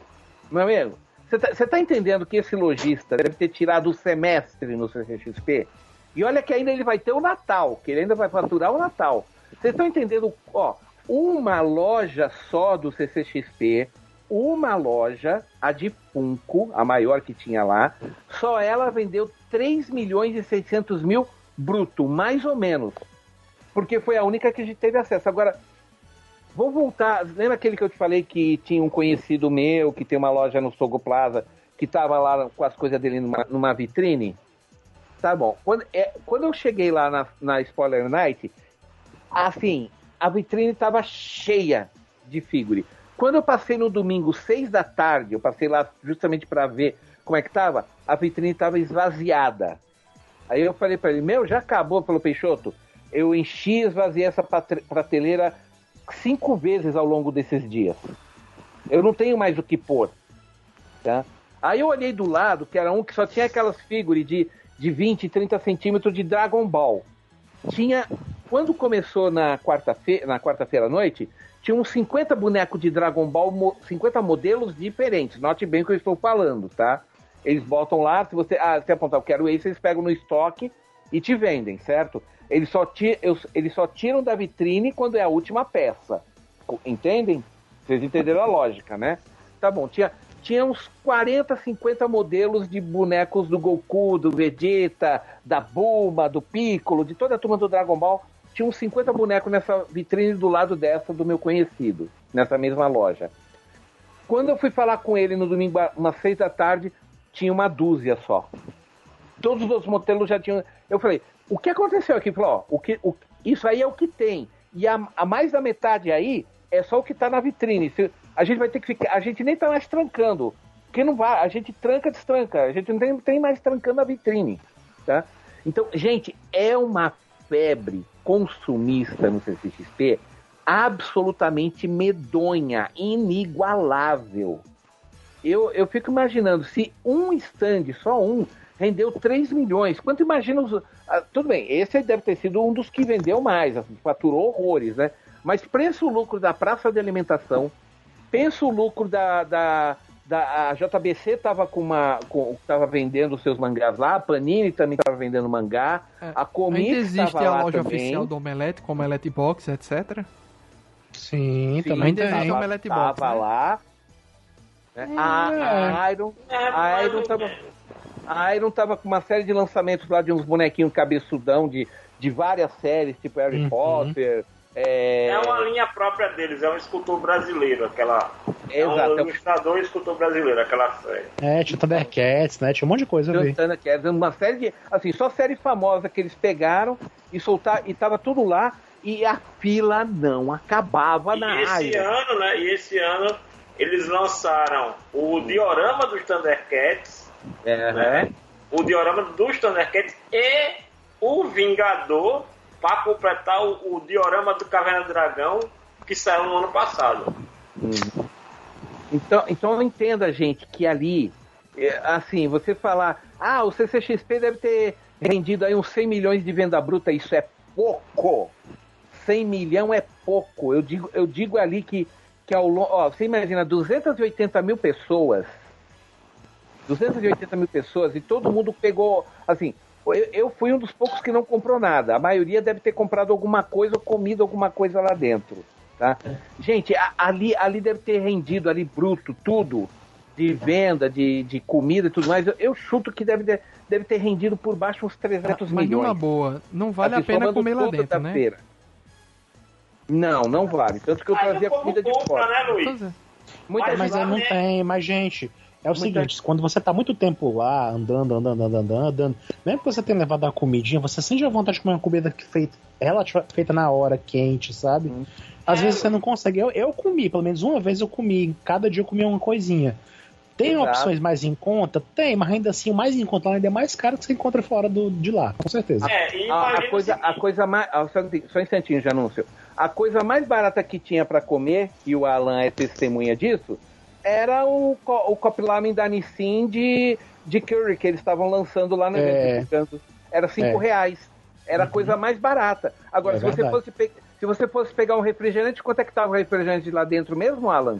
Nossa, Tava- tava, de 7, 8 reais, 10, vai lá. 7, 8, 7, 8, aquela latinha de refrigerante que você É. paga 2,53, lá era 7, 8. A Uhum. Nissin estava vendendo a 5 reais para fazer o pessoal provar, Uhum. sabe, assim, eles, eles não tá, obviamente, por mais que eles tenham vendido Nissin Lamen lá, e eles venderam para Dedel, tá, porque eu passava na frente do stand dele, tinha uma, sempre 100 pessoas sentadas, comendo lá Nissin Lamen de curry. O cheiro de curry que vinha pro meu nariz quando eu passava ali do lado deles, tá? Uhum. Eu não sei como eles estavam dando conta de ferver tanta o água pro Nissin povo, tá, tá né? Investindo tem- muito tem em evento, bicho. Tanto é que eles estão fazendo. Então, Eles estão fazendo uma campanha Cup de lá. Cup Noodles é melhor do que miojo. Eles estão, tipo, fazendo a campanha entre as próprias. É, concorrência entre as próprias marcas dele. contra o próprio É. produto. sim, eles estão querendo fazer o Cup Noodles pegar aqui no Brasil, né? Porque ele Uhum. nunca pegou muito forte, né? Tá? Uhum. Mas, aí, mas aí o que acontece é... e- Essa, é, essa até onde eu vi, era, era a coisa que, me- que melhor podia te sustentar, é o melhor custo-benefício, era você ir no stand da Nissin Lamen e só comer Cop Lamen de, de, de, de curry. A única coisa chata é que só tinha o sabor curry. Porque eles estavam fazendo isso pra quê? Pra fazer você provar e falar, nah, depois aí quando você for, você for pra casa, aí você compra o Cop Lamen no supermercado, né? Tá? Mas ainda Porque- assim, é, é- é um pouco, estava um pouco mais caro, porque pelo menos aqui no supermercado perto de casa tá uns 4, 4 4,50 um Cop Lamen. Eles estavam vendendo praticamente ao preço do supermercado, entendeu? Porque É. imagina o seguinte, a mão de obra para você sair de lá, encontrar um local para comprar, pegar Não a tem. de volta Não tem, entrar. não tem. Não, então não é, tem. é, é- Uhum. é um local isolado. É, é, é, é de novo, é, é por isso que às vezes as pessoas perguntam Hum. por que no HQPB a gente não proíbe as pessoas de entrarem com alimento. Hum. Porque eu digo, porque tem uma padaria do outro lado da rua.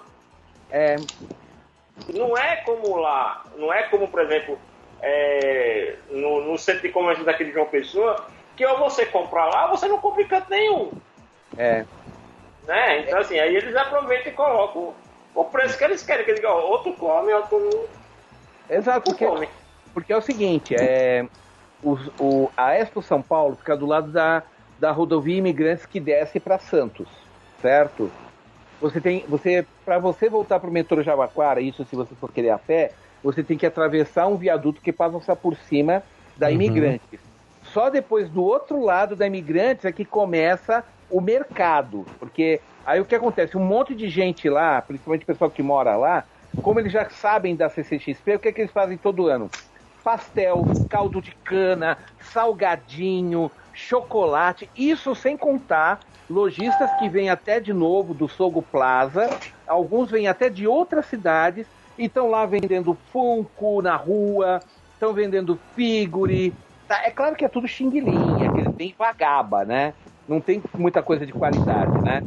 Mas você tem um mercado paralelo, só que é do outro lado do viaduto quando você vai embora, entendeu? Uhum. Ou seja, se você quiser comer alguma coisa fora do CCXP, você tem que andar pelo menos uns 350 metros de ida e mais 350 de volta, no mínimo. Fora a fila. Fora a fila, pegar a fila de novo para entrar, Uhum. tá? Tá? Então, não, é, é, é uma então questão assim jeito, que é, é, você não tem escolha, você não tem escolha. é, Então. é, é uma questão assim, de, de- é, uma, é uma questão de negócio mesmo. Se Exato. você não, não- Agora, imagine o seguinte, imagine que, por exemplo, mesmo Peixoto tendo, digamos que algumas pessoas assim como Peixoto não compraram nada. Sendo que essas pessoas, é, é, é, esse, não consumo, ele é, é- é simplesmente esmagado pelo volume de compra dos outros. Exato. O, o volume de compra dos outros acaba compensando duas, três, até cinco vezes aquilo que um, uma quantidade X não comprou. Exato. Assim, eu vou colocar dessa maneira, gente. Eu, eu não posso, eu posso ter, não ter comido lá dentro, eu não posso não ter comprado nada lá dentro, mas tem, tem, tem com certeza 10 neguinhos que comprou mil vezes mais do que eu. E, e uma pergunta com para certeza. Vai. Eu vou fazer uma pergunta para vocês dois. Hum. Se o refrigerante estava 8 reais, Hum. quanto estava custando a água? Sim. Olha, eu não Quatro, fui a... É, eu não, fui ga- atrás de porque eu- garrafa, tá- de garrafa tava 5. É, E eu levo a minha água, né? Quando eu vou, eu levo minha própria água. Então eu nem... também. E É. como eu sei onde estão as- a- os bebedouros, eu sei onde reabastecer. Então, É, é verdade. se- Porque a- a sede maior não tem burrice- problema. Sede Porque a maior burrice da- das pessoas é achar que refrigerante mata a sede. Não. Na verdade, refrigerante é um estímulo a gastar mais. Não sei, é, olha, Exato, quando eu escuto mais isso que ainda. refrigerante mata a sede, eu falo, eu falto matar a pessoa. É.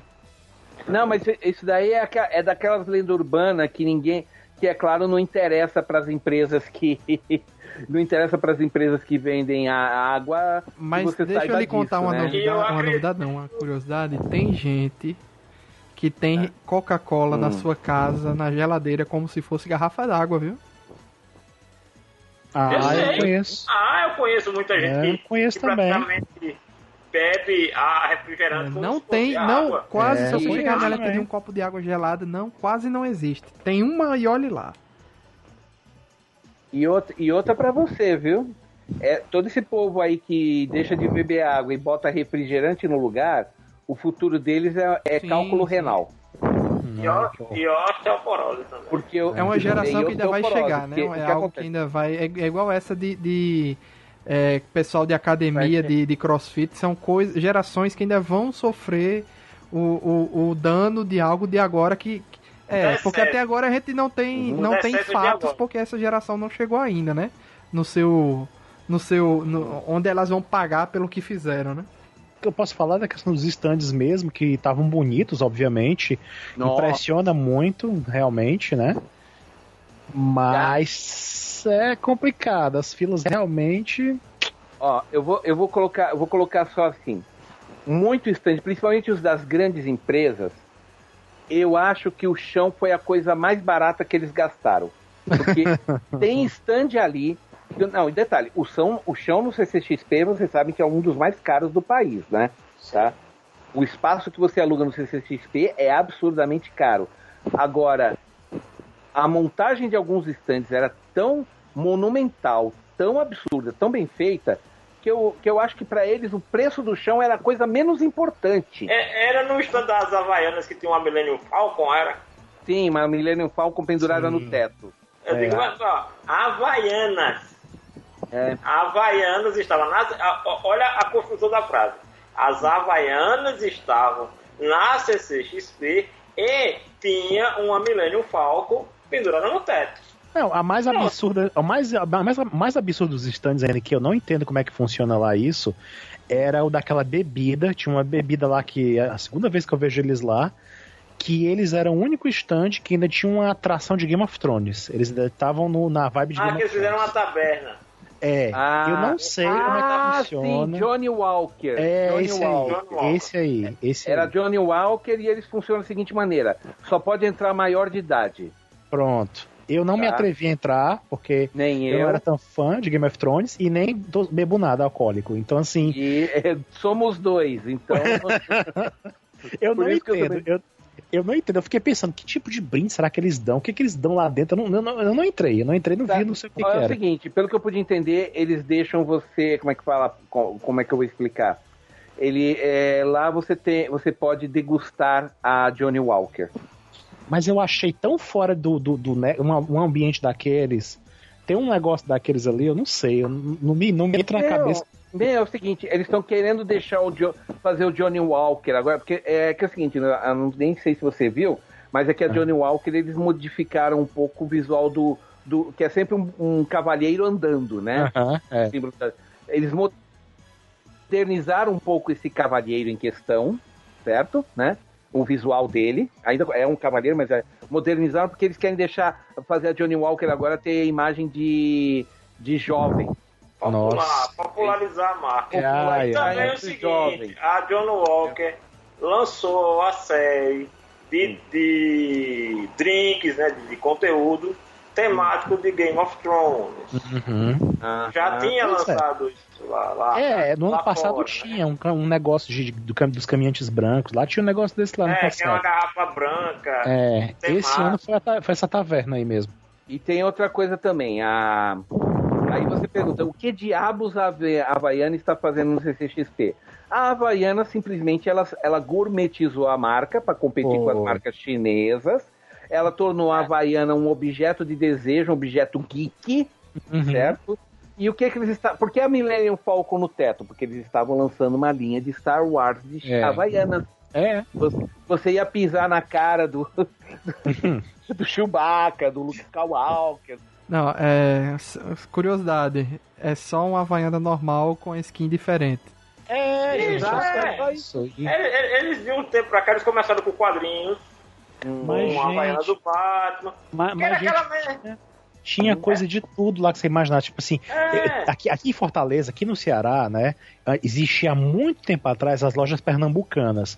E desapareceu daqui. Não tem mais aqui. Não sei porquê. Desapareceu há muitos anos. Eu nem sabia que existia mais. Eu fui saber que existia lá na CCXP, porque ela apareceu lá na CCXP. Nossa, Leva- Leva, Pernambucanas é forte aqui no sul. Pois é, pois aqui, é forte aqui, aqui no- a- a- aqui em Fortaleza, aqui no Ceará, ela existe há muitos anos atrás, há muitas décadas, ela Aqui desapareceu. a pessoa já teve dela também. Vocês têm uma loja de armarinhos aí, como é o nome dela aí? A Janúncio já me falou. Aquela, que- aquela que tinha balão no CCXP, Janúncio, como é que era? Armarinhos? Armari... Não, qual é aquela que tava com balão no palco, Janúncio? Não é a Riachuelo, não? Tá falando, não? Não, Riachuelo tem todo canto. Não, É, Riachuelo não. não. era essa, não. Era uma. Eu sei que era uma marca. Eu, eu sei se tem uma loja aí. de- Armazém Paraíba. Gostei do Armazém. Paraíba. Pois bem. Hum, tá? Não, acho que tem aqui, alguma eu não lembro. Não, não é muito aqui, famoso, não. aqui no sul, ouviu falar do Armazém Paraíba, porque aqui, aqui no sul a gente tem o quê? Casas Bahia.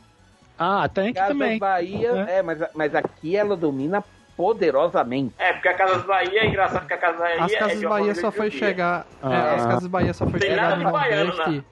há uns tem nada- 5 anos atrás, 4 anos atrás. Não faz muito tempo não que chegou, não. Bom, eu lembro da Casas Bahia desde aquela música do, do, do- aquela música famosa. Mamonas.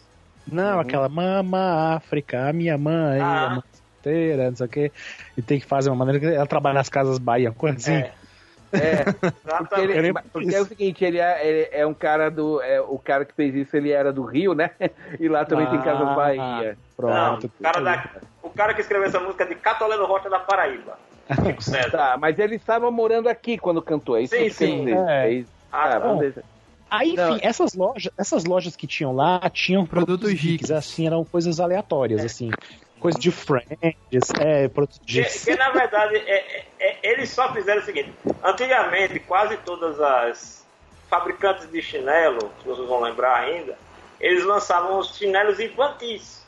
Então sempre tinha do Seninha, do Batman, do Super-Homem. O que é que eles fizeram? Eles pegaram essas chinelas temáticas e colocaram para o produto principal. Exato. É. Quando Aí- começou a ter o resultado com quadrinhos, aí que começou a procurar as franquias. E aí Uhum. pegou do quadrinho foi pro cinema. E, É. e aí por diante. Daqui a pouco vai ter chinela temática de jogos. É, Ah, eu, eu a entrei, eu entrei na loja e do Harry Potter também. E, na e outra, outra coisa também que você tinha de stand lá, você tinha a Hershey's, que, poxa, Hershey's é só aquele doce, né? Aquele chocolate É. coberto com, com açúcar, né? Só que o que, que eles. Só que, que é- qual foi a jogada da Hershey's? Ela bancou a ala de jogos da Galápagos. Eles fizeram É. parceria Galápagos Hershey's. E era uma área legal. E detalhe, você sentava para jogar lá na, na área da Galápagos Hershey's e no meio da mesa você tinha um potinho cheio de bombonzinhos da Hershey's. Ah, meu É Deus. tipo aquele. É tipo o bis, sabe deles? O bis. Eu sei, é Então, gostoso o bicho Calma. deles. Então, você podia jogar e comer o quanto você quisesse. Porque quando esvaziava, eles iam lá e recarregavam. Era Meu Deus. infinito. Refil É. infinito. Enquanto você jogasse, você podia ir pegando Acho, comendo. acho que a gente vê aí É. uma tendência, viu, Peixoto? A junção de marcas pra, Pra fazer Sim, um, é. um local massa. Outro, outro stand que eu achei que tava muito legal lá, da, Glo- da Globoplay, por exemplo. Tava muito bonito também, muitas atrações Pô, interessantes. foi a galera toda do, do futebol, pô. outro- Os narradores, Kleber Machado, Luiz Roberto, Não, Roger a- a- Flores. eles montaram, olha, olha como uma sacada Grande. interessante deles. Eles, eles e a. Eles e a. O Cartoon Network tiveram uma sacada interessante. Eles resolveram, já que não tinham, não queriam levar painéis específicos para alguns, para todos os, os dias do evento, eles criaram a própria programação lá. Eles fizeram uma mini, um mini painel lá, um, uma arquibancadazinha lá. O Cartoon Network também teve isso. E todo dia tinha programação, Ah, tinha o gente da- lá. Você tá falando artistas e Globoplay, né? tal. É, Globoplay. é, exatamente. Sim, Globoplay. eles tinham uma mini arena lá que cabia umas 100 pessoas. É. Gente, vocês não viram não? Vocês não viram não que tinha um SBT lá com o. Celso Portioli? Sim, a Celso gente Portioli, viu.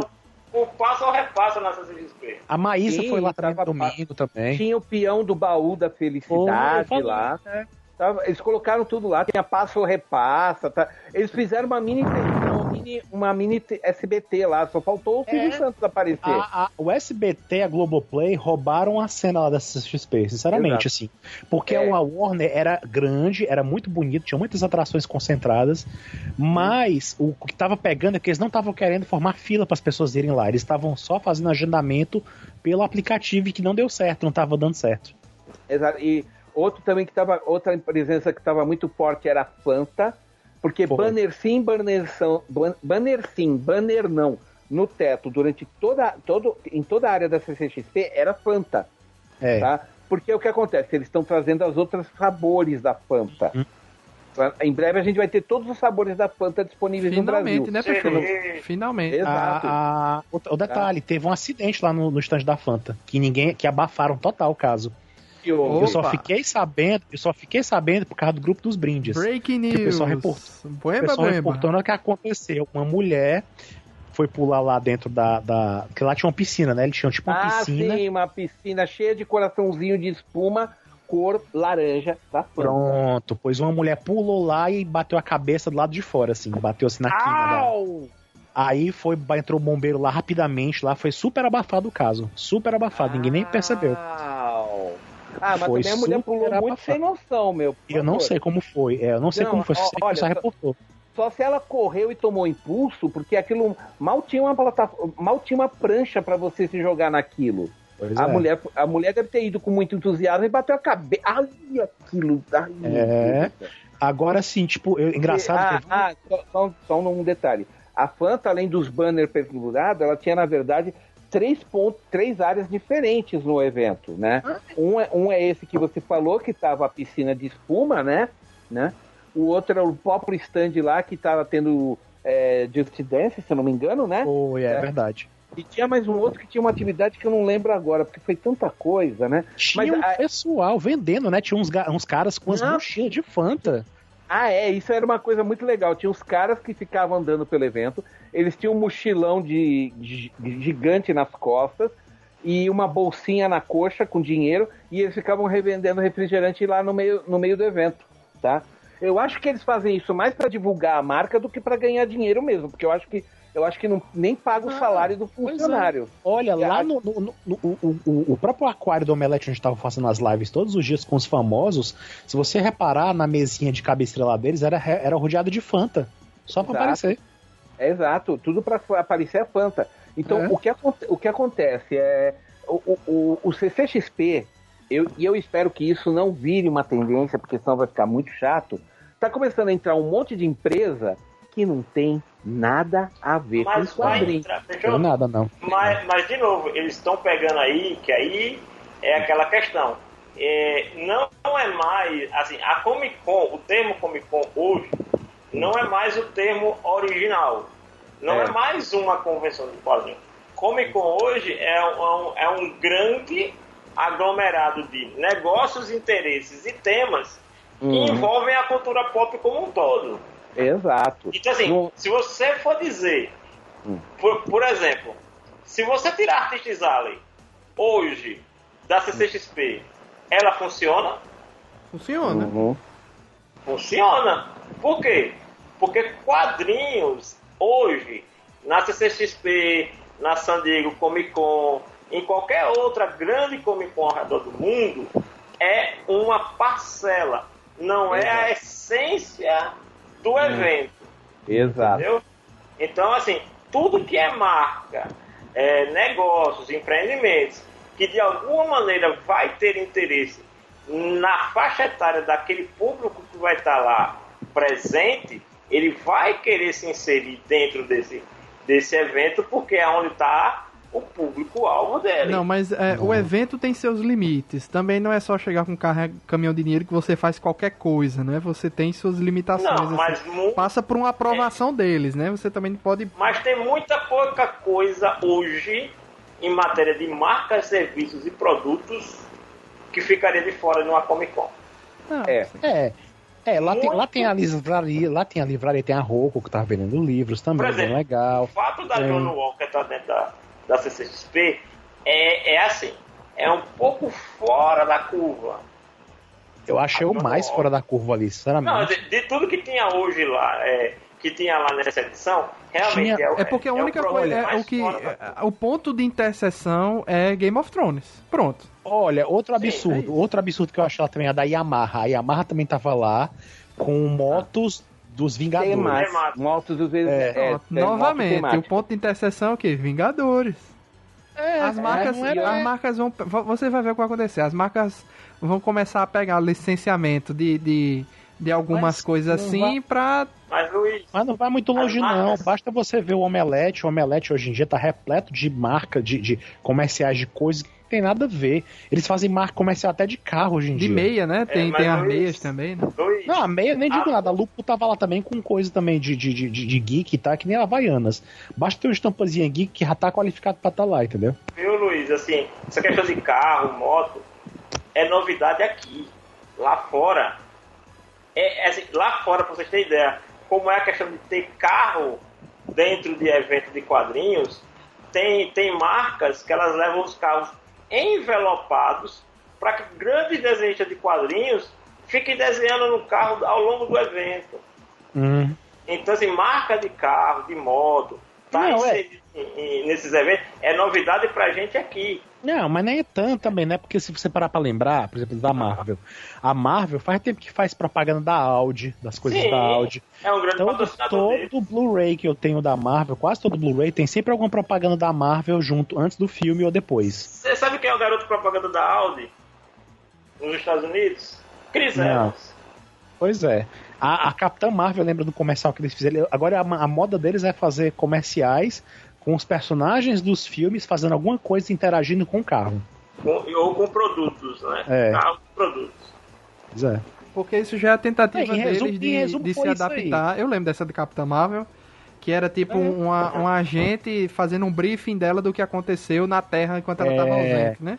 Exatamente. Pois é, tem muito Porque disso. o- Todo, todo, todo. O garoto, o Veja. grande garoto propaganda da Marvel de relógio, óculos e carro era Robert Downey Jr. Com a saída dele, eles têm que começar a buscar outros Pra você atores. ter né? ideia, Guardiões Uhum. da Galáxia obrigou a Sony a lançar de maneira especial os Walkman de novo. Uhum. Uma edição especial da Sony Falando. Do, do mesmo Walkman que o, que o Ó. Star-Lord usou no filme. Ó, agora você falou uma coisa. Falando em Sony, senti foto da Sony no evento. Ela não tava em painel, ela não tava em stand, e a Sony arrasou no, no ano passado. Esse que era ano não tinha. Homem-Aranha, né? Não, mas, é, mas é, eu, eu tenho contato com o pessoal, eles disseram que não iam porque eles falaram que o preço não valia a pena. Pra Olha eles só, não Que valia. coisa, hein? Eles falaram. É, e, e a Sony, lembrando, ano passado a Sony tinha dois grandes filmes no auge para lançar, ou que já tinha sido lançado, que era Homem-Aranha no Spider-Verse e o, o de Longe de Casa. Esse ano, desse ano para o ano que vem, você não tem nada da Sony programado dentro do universo de nenhum grande blockbuster na área de, de quadrinhos. Tinha Venom também, que foi ano passado, né? Então você vê, tinha Venom, Longe de Casa e o Spider-Verse. Então esse ano não tinha nada mesmo que É, ano passado, pois é, ano passado a Sony se destacou. Foi um Uhum. destaque assim surpreendente, acho que foi roubou a cena da Porque Marvel. tanto a Sony Pode como a Fox né? estão se, se rearranjando aí, É, né? não. A, a Fox, a Fox foi totalmente aglutinada pela, pela Disney, inclusive nos eventos, no, no evento lá, né? Filmes que você via que era cara da Fox, né? Os animações e tal, coisas assim. É Disney. Tudo era de uma coisa só, era tudo Disney.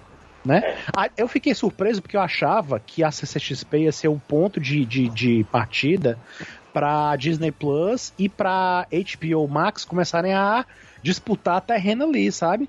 Mas foi muito tímido. A HBO Max não, não apareceu, não tinha nada, achei até estranho. Acho que é pro ano que vem, viu? E a Acho- Disney Plus só tinha um, um, um, um vídeo passando o tempo todo, avisando que ia ser no final do ano de 2020. E o Kevin Feige mencionou isso também quando foi no painel da Marvel só. Eu acho Pronto. que ano que vem vai. é, aí sim.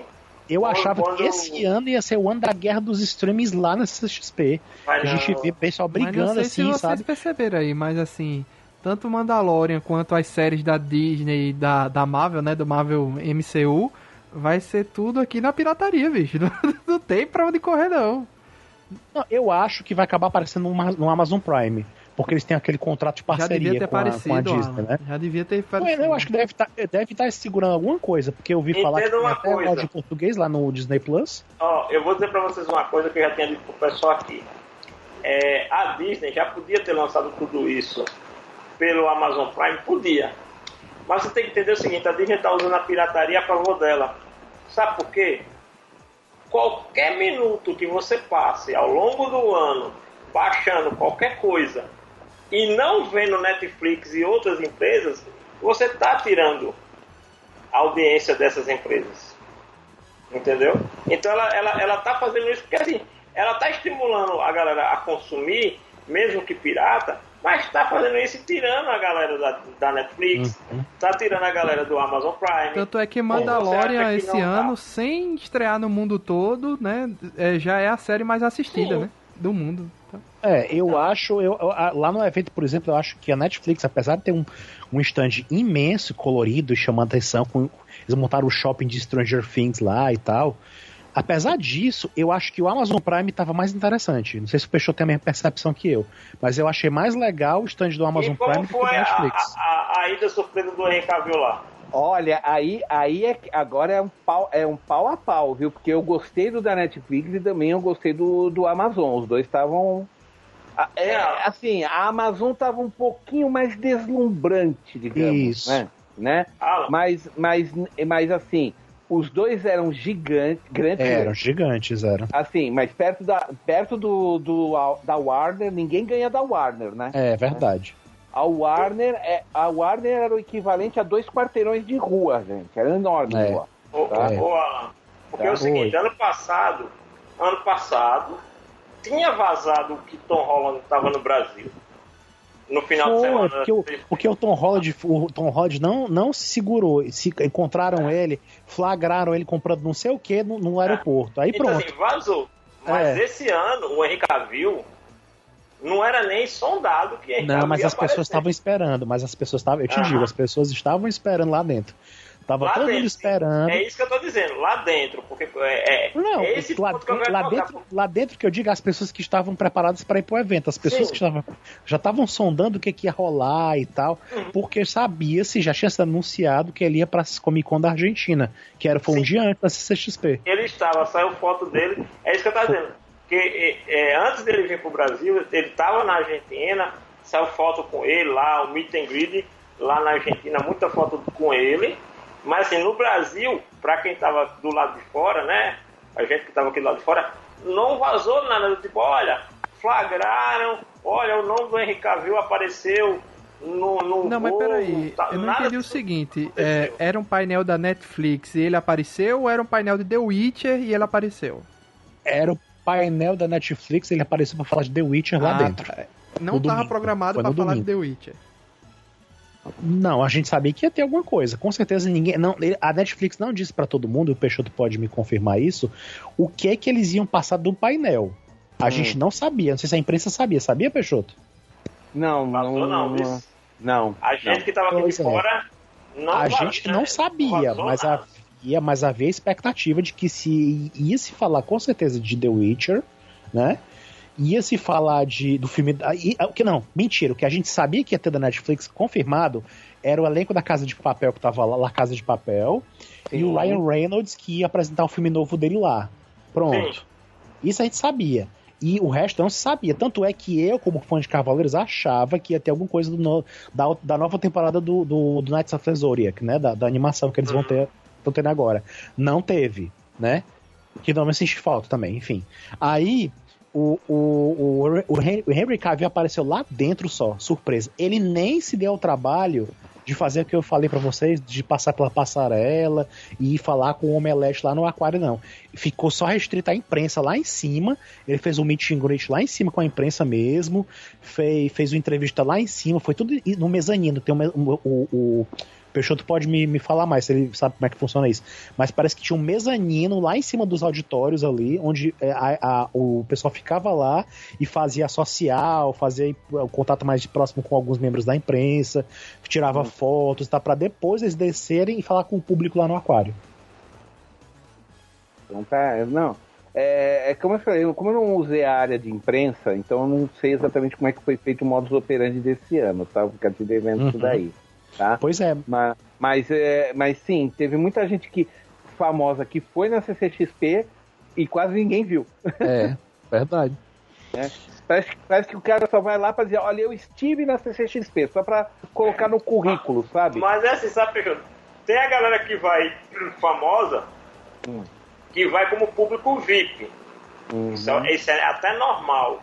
Mas o que eu tô querendo dizer é, é justamente o planejamento da Netflix para fazer. E, e, olha assim, se a Netflix tivesse anunciado que ia ter um painel de The Witcher, eu tenho certeza que ia ser um, um alvoroço de galera para querer entrar, para participar e tal, Assim, Henry Cavill che... anunciasse Henry Cavill como Não, uma das atrações é. da CCXP, teria sido um alvoroço dos diabos. É, isso combinado com o, painel da, com o painel de Mulher Maravilha, que foi o último naquele dia, teria sido uma espera igual, talvez, não sei se igual, mas teria sido bem perto do que foi no sábado. Da, da ah. confusão de dormir fila e tudo mais, porque ah. realmente o painel da Netflix eu, eu, eu tive vontade de ver, mas como, como eu falei, né? Aquela história do avião que eu tinha que pegar e tal, eu nem me atrevi, nem me atrevi não. Eu só vi a repercussão depois, né? De, do lado de fora que o pessoal tava compartilhando, ai, ele veio mesmo, ele veio mesmo, não sei o que, isso já tava perto de sair do evento. Aí eu tava lá, e aí eu tava na expectativa, junto com a turma lá que tava do lado de fora, naquele espaço que eu falei do Omelete, né? Esperando pelo, ao redor do aquário, esperando ele sair. E ele não saía, não saía, não Porra. saía, não saía. Aí começou a circular a notícia de que ele não iria sair. De jeito nenhum. Aí frustrou muita gente lá de fora que queria ver ele de perto. É, porque assim, é, ano que, que vem ele, não volta não, viu? Se ele não, ele não se, se ele não ver esse ano, acho muito difícil ano que vem ele voltar. Pois é, eu nunca vi atrações da CCXP se repetirem, que eu me lembre assim, sabe? Não, não lembro. Não, não assim, dizendo assim, tipo, tal série, ele voltar. Tá, a Galgador foi a primeira vez que ela veio? Ah, foi. Eu pensei que ela já tinha vindo pra lá de Liga da Justiça, mas quem veio foi o Flash, né? E o. Não. E o Ezra e o. Não, foi, o. Foi o, foi o, não, aqui na CCXP foi o, o Momoa, ele teve aqui pessoalmente um 2014. ano. Depois teve o Zachary Levi, ele teve aqui. E agora o Henry Cavill é galgador, mas o Henry Cavill vai só pro The Witcher, né? Ele falou nada é. de DC nem nada não. Ele não viu nada pelo DC. É, porque, porque a, cada um vem pelos estúdios, tá, né? Ele tá desempregado na DC, é, né? Como, como cada, cada convidado do estúdio vem pelo estúdio, eles não permitem a permuta, vocês não ficam mudando de aparecendo para falar de outro tema e tal, entendeu? É, por exemplo, não, não, houve um encontro da Galgador com o Cavill, por exemplo. Não, é, não, na, não na nossa frente, pode ter havido nos ah, é. bastidores. É. Porque a Gagador chegou na CCXP pelo Instagram dela, deu pra ver que ela chegou com antecedência em São Paulo e deu uma voltinha, tirou foto com os fãs e tal. Foi pro ensaio do painel que teve da CCXP, não sei como é que foi isso, não sei que horas foi que isso aconteceu, mas parece que ela de foi. De madrugada quando fazem isso. Pois é, ela teve lá um, um, um, ensaio do negócio lá, ela tá tudo lá mostrando no Instagram dela, né? Pra no dia dar tudo certo, no dia no domingo, né? Uhum. E, esses ensaios acontecem de madrugada. É, eu sei que o melhor crossover é. aconteceu já, né? Que vai ter no filme da Mulher Maravilha ela com a armadura de Sagitário. melhor crossover. Agora, eu, eu, Não, agora uma, um deveria ser história. Mulher Maravilha apanhadora de raios, né? Porque agora, laçar raios tá, tá, tá joinha. É, agora um parênteses que eu achei bacana, que o, o, duas coisas que eu achei legal em São Paulo, que eu queria ter feito e só consegui fazer uma delas.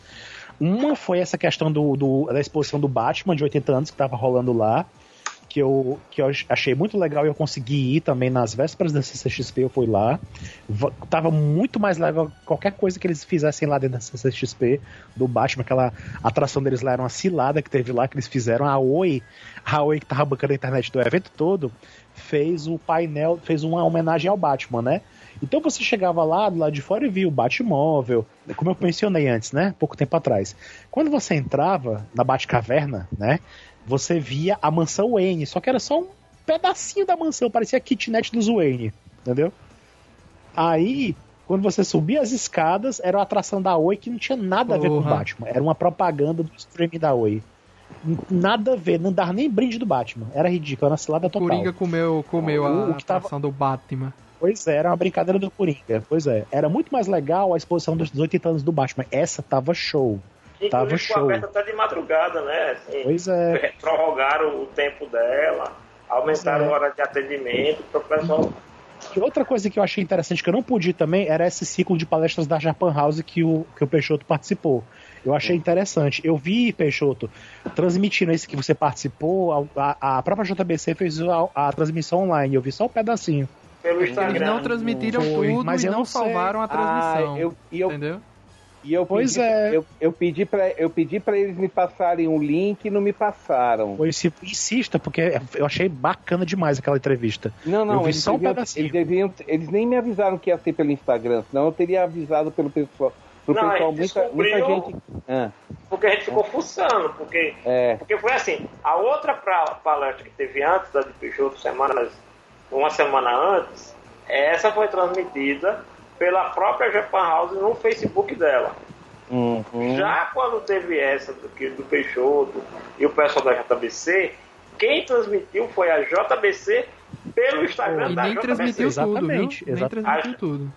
É, e não transmitiu tudo e a Japan House só tinha lá no calendário. Uhum. Pois é.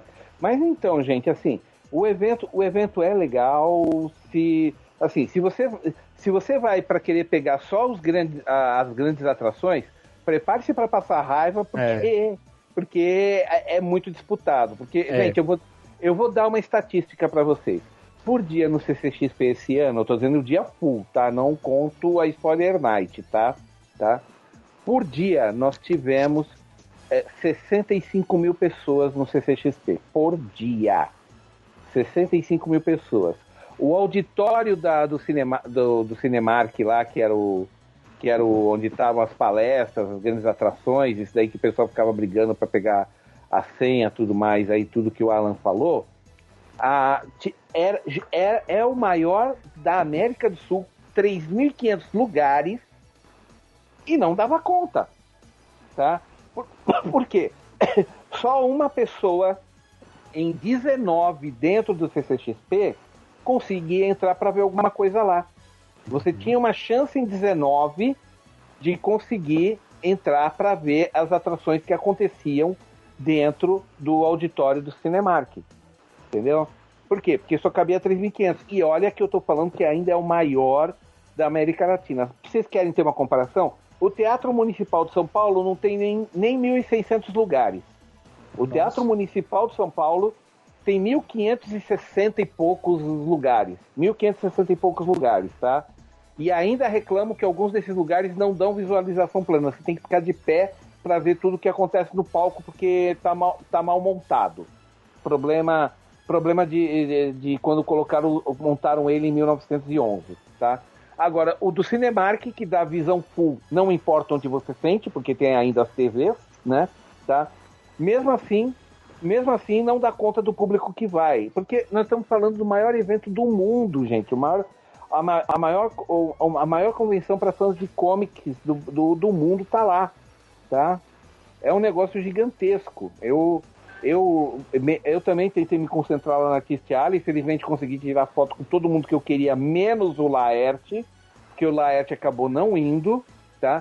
Até, até o Damer dos Malvados eu achei tirei e foto com ele, gente. Tá? O Catena também, poxa. Se eu falei que eu encontrei todo mundo que eu queria, tô incluindo o Catena, né, Luiz? Né? poxa, que obsessão pelo Catena, não sei, não entendi bem o Porque porquê. ele mas chegou, ele te Catena, chamou na chincha, né? Peixoto, passa aqui. E, é- e você viu o resto da conversa? A gente falou que se Ah. encontrou. Tá? A gente se encontrou sim. Encontrei a Erika Wano, encontrei o Cassaro, encontrei o Trevisan, encontrei o Sidney Guzman, Daniel, encontrei um monte de gente lá, tá? Até, até o Marcati lá, o famoso Marcati lá, da, dos, que é do- dos quadrinhos underground dos anos 80, ele tava lá, velhinho E foi anunciado o, O anime da, da, da Holy Avenger, né? Sim, sim, foi anunciado Pela Eleven lá. Dragons. Eu Eu, já estava passei pre- o contato pra Peixoto aí, pra É. entrar em contato com os bichos aí, que é uma produtora e, e A última, a última coisa que eu. Uhum. Exato. A, a ulti- E outra coisa, o, o- eu. Exato. Aí eu peguei o. Aí quando eu tava lá no sábado à tarde conversando com a Erika e o Caçaro, e os dois gastando a mão autografando cada um dos exemplares de Holy Avenger Paladina que eram vendidos, eu estava. Quando eu cheguei lá, não tinha nem 20 para vender. Tá? Eu conversei cinco minutos, acabou. Eu estava lá quando vendeu o último e o Caçaro me disse: a gente trouxe 500 e esgotou no sábado, 4 da tarde. É, eles tinham dito que autografaram todos, né? É, autografaram todos os 500 e outra. Um monte, um monte de gente apareceu no domingo querendo comprar e não tinha mais. Se eles tivessem levado mil, tinha vendido tudo. Eles, eles subestimaram o CCXP. Eles subestimaram, deviam ter separado mil para vender lá. E provavelmente ainda assim teria esgotado, porque foi desesperador o negócio, tá? E, e outra, depois lá, o- a gente tirando foto com o último e não parava de chegar gente, ah, acabou, ah, acabou, acabou, acabou, acabou de acabar, sabe? O pessoal tava desesperado, meu. Olha, Holy Avenger Paladina já é um sucesso antes, antes mesmo do lançamento, tá? Vendeu horrores lá no CCXP, tá? E um monte de gente lá na Artistiale vendendo coisas, um monte de artista menor que eu conheço, assim, de, de conversar, gente que tinha mandado trabalho para desenho para Animax lá, que estava publicando quadrinho. É muito legal você encontrar esse pessoal lá para conversar, tá? Foi muito legal. Vi, vi todo mundo que eu queria. Como eu falei, o único que eu não achei, o único que eu não achei mesmo foi o Laerte, porque ele ficou de. Ele iria aparecer no domingo. Aí quando chegou lá no domingo, falaram que ele teve um. Parece que teve alguém lá da família dele que passou mal e ele foi cuidar, né? Ele não, ele só gosta agora de ser chamado de ela, desculpe. O Laerte agora quer, faz questão Mas de ser parece chamado de que ela. Laerte foi no, né? no- ainda foi no, num painel, participou de painel outro dia, né? Só não foi partitizar no dia que você É, queria sim. ver. O, o, o painel É. dela, da Laerte, era uma das poucas que eu queria ver dos outros lá, dos outros dias. Mas aí não, não deu certo. Não, e o, le- o legal é que era do lado do Dahmer, o do Malvados, né? Que é um outro, outro, outro que eu gosto muito, né? Eu elogiei e tudo mais, o cara ficou todo emocionado. Pô, Peixoto, você me deixa até constrangido. Ele era leitor da Animax, gente. ele, quer dizer, não é que ele era leitor, ele conhecia a Animax, ele falou que tinha lido algumas, né? Aí eu falei, não, parabéns, eu gosto muito, eu dou muita risada com o teu trabalho, me ajuda a pensar, falo, pô, meu, isso de você me emociona. Porque ele, ele parece um cara, assim, muito sério, sabe? Ele faz tanta tirinha de humor, mas parece um cara muito É sério, a história sabe? do palhate. Né? Uhum, é, é, eu só rio por dentro, né? Eu só rio por dentro, né? Enfim, gente, olha, você tem um milhão de coisas para fazer dentro do CCXP. Você não precisa obrigatoriamente ficar só numa determinada fila, tá? Se você não consegue ir no- numa, numa atração, procure outra. Não fique de beicinho durante a CCXP. Você está jogando fora o teu dinheiro. Você tem sempre alguma atração que vai te atrair. Alguma Mas no geral, assim, lá. de vocês Assim, dois, só- vale a pena? Ainda vale a pena? Não para todos os dias, porque eu, eu vou falar por mim primeiro, tá, Alan? Tá? Uhum, tá? Não, não por todos os dias, por um motivo. É, o ano passado eu fui todos os dias, foi exaustivo e eu aprendi uma lição. Quinta e sexta para mim não é interessante. Para mim, para mim, como jornalista, para pegar notícia e tudo mais, porque são dias que não tem, que, assim, muitos figurões não aparecem. Eu, e as pessoas que eu queria encontrar só estavam em sábados e domingos. Então, o daqui por diante, provavelmente eu só irei na Spoiler Night para eu pegar essa tensão pré-evento, essa pré-abertura, ver todo mundo lá correndo, arrumando as coisas, esbaforido, que eu me divirto com isso, é uma coisa pessoal, tá? Eu vou, eu vou na Spoiler Night, descanso quinta e sexta, aí eu vou sábado e domingo, tá? E outra coisa, gente, não pegue ônibus no final do dia. É impossível. Eu tentei pegar no sábado só para ver, eu fui experimentar. Grande erro. Eu fiquei 45 minutos naquela porcaria e um, nenhum ônibus apareceu. Por quê? Não. Porque eu esqueci que todo mundo. Você lembra do viaduto que eu falei que passa sobre a, a imigrante? Imagina tudo quanto é carro e ônibus querendo sair de lá ao mesmo tempo. Como é que o trânsito fica? É. numa coisa que é da largura de uma rua. Passa um carro por vez de cada lado. Como é que os ônibus ficavam? Meu, eu, eu fiquei 45 minutos em pé ali esperando o ônibus pra nada, desisti e fui a pé. E cheguei antes do primeiro ônibus antes ainda, tá? E quando eu fui embora tinha 300 pessoas da minha frente esperando o ônibus. Ia ser 10 ônibus até eu conseguir entrar. Eu desisti, tá? E, e outra coisa que me disseram, não, não sei se é verdade ou se, porque eu não tive muita confirmação, disseram que neste sábado à noite, que foi isso quando isso me aconteceu, houve um começo de arrastão no pessoal que estava subindo do CCXP para o metrô Jabaquara. Eu também Houve- ouvi sobre isso. tá? Mas só que é o seguinte, quando eu passei, tanto no sábado quanto domingo, quanto na, na Spoiler Night, que eu todos eu fui a pé para o metrô Jabaquara, é, existe já um caminho pré-determinado, que é o caminho mais curto para você chegar no Ba- Jabaquara. É uns 600, 700 metros a pé, não chega a um quilômetro, tá? E tinha quatro viaturas nas esquinas mais estratégicas.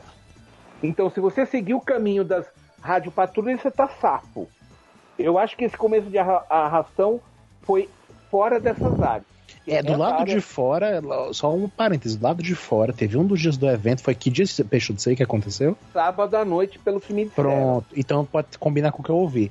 No domingo, quando eu tava indo embora, tinha uma banquinha lado de fora da CCXP mesmo, de turismo, da- do- acho que é do governo, sei lá o que que era. E tinha um pessoal de lá revoltado porque tinham matado um, policial morreu lá na noite daquele dia mesmo, ali no Jabaquara, e abafaram completamente o caso. Ninguém comentava sobre o assunto.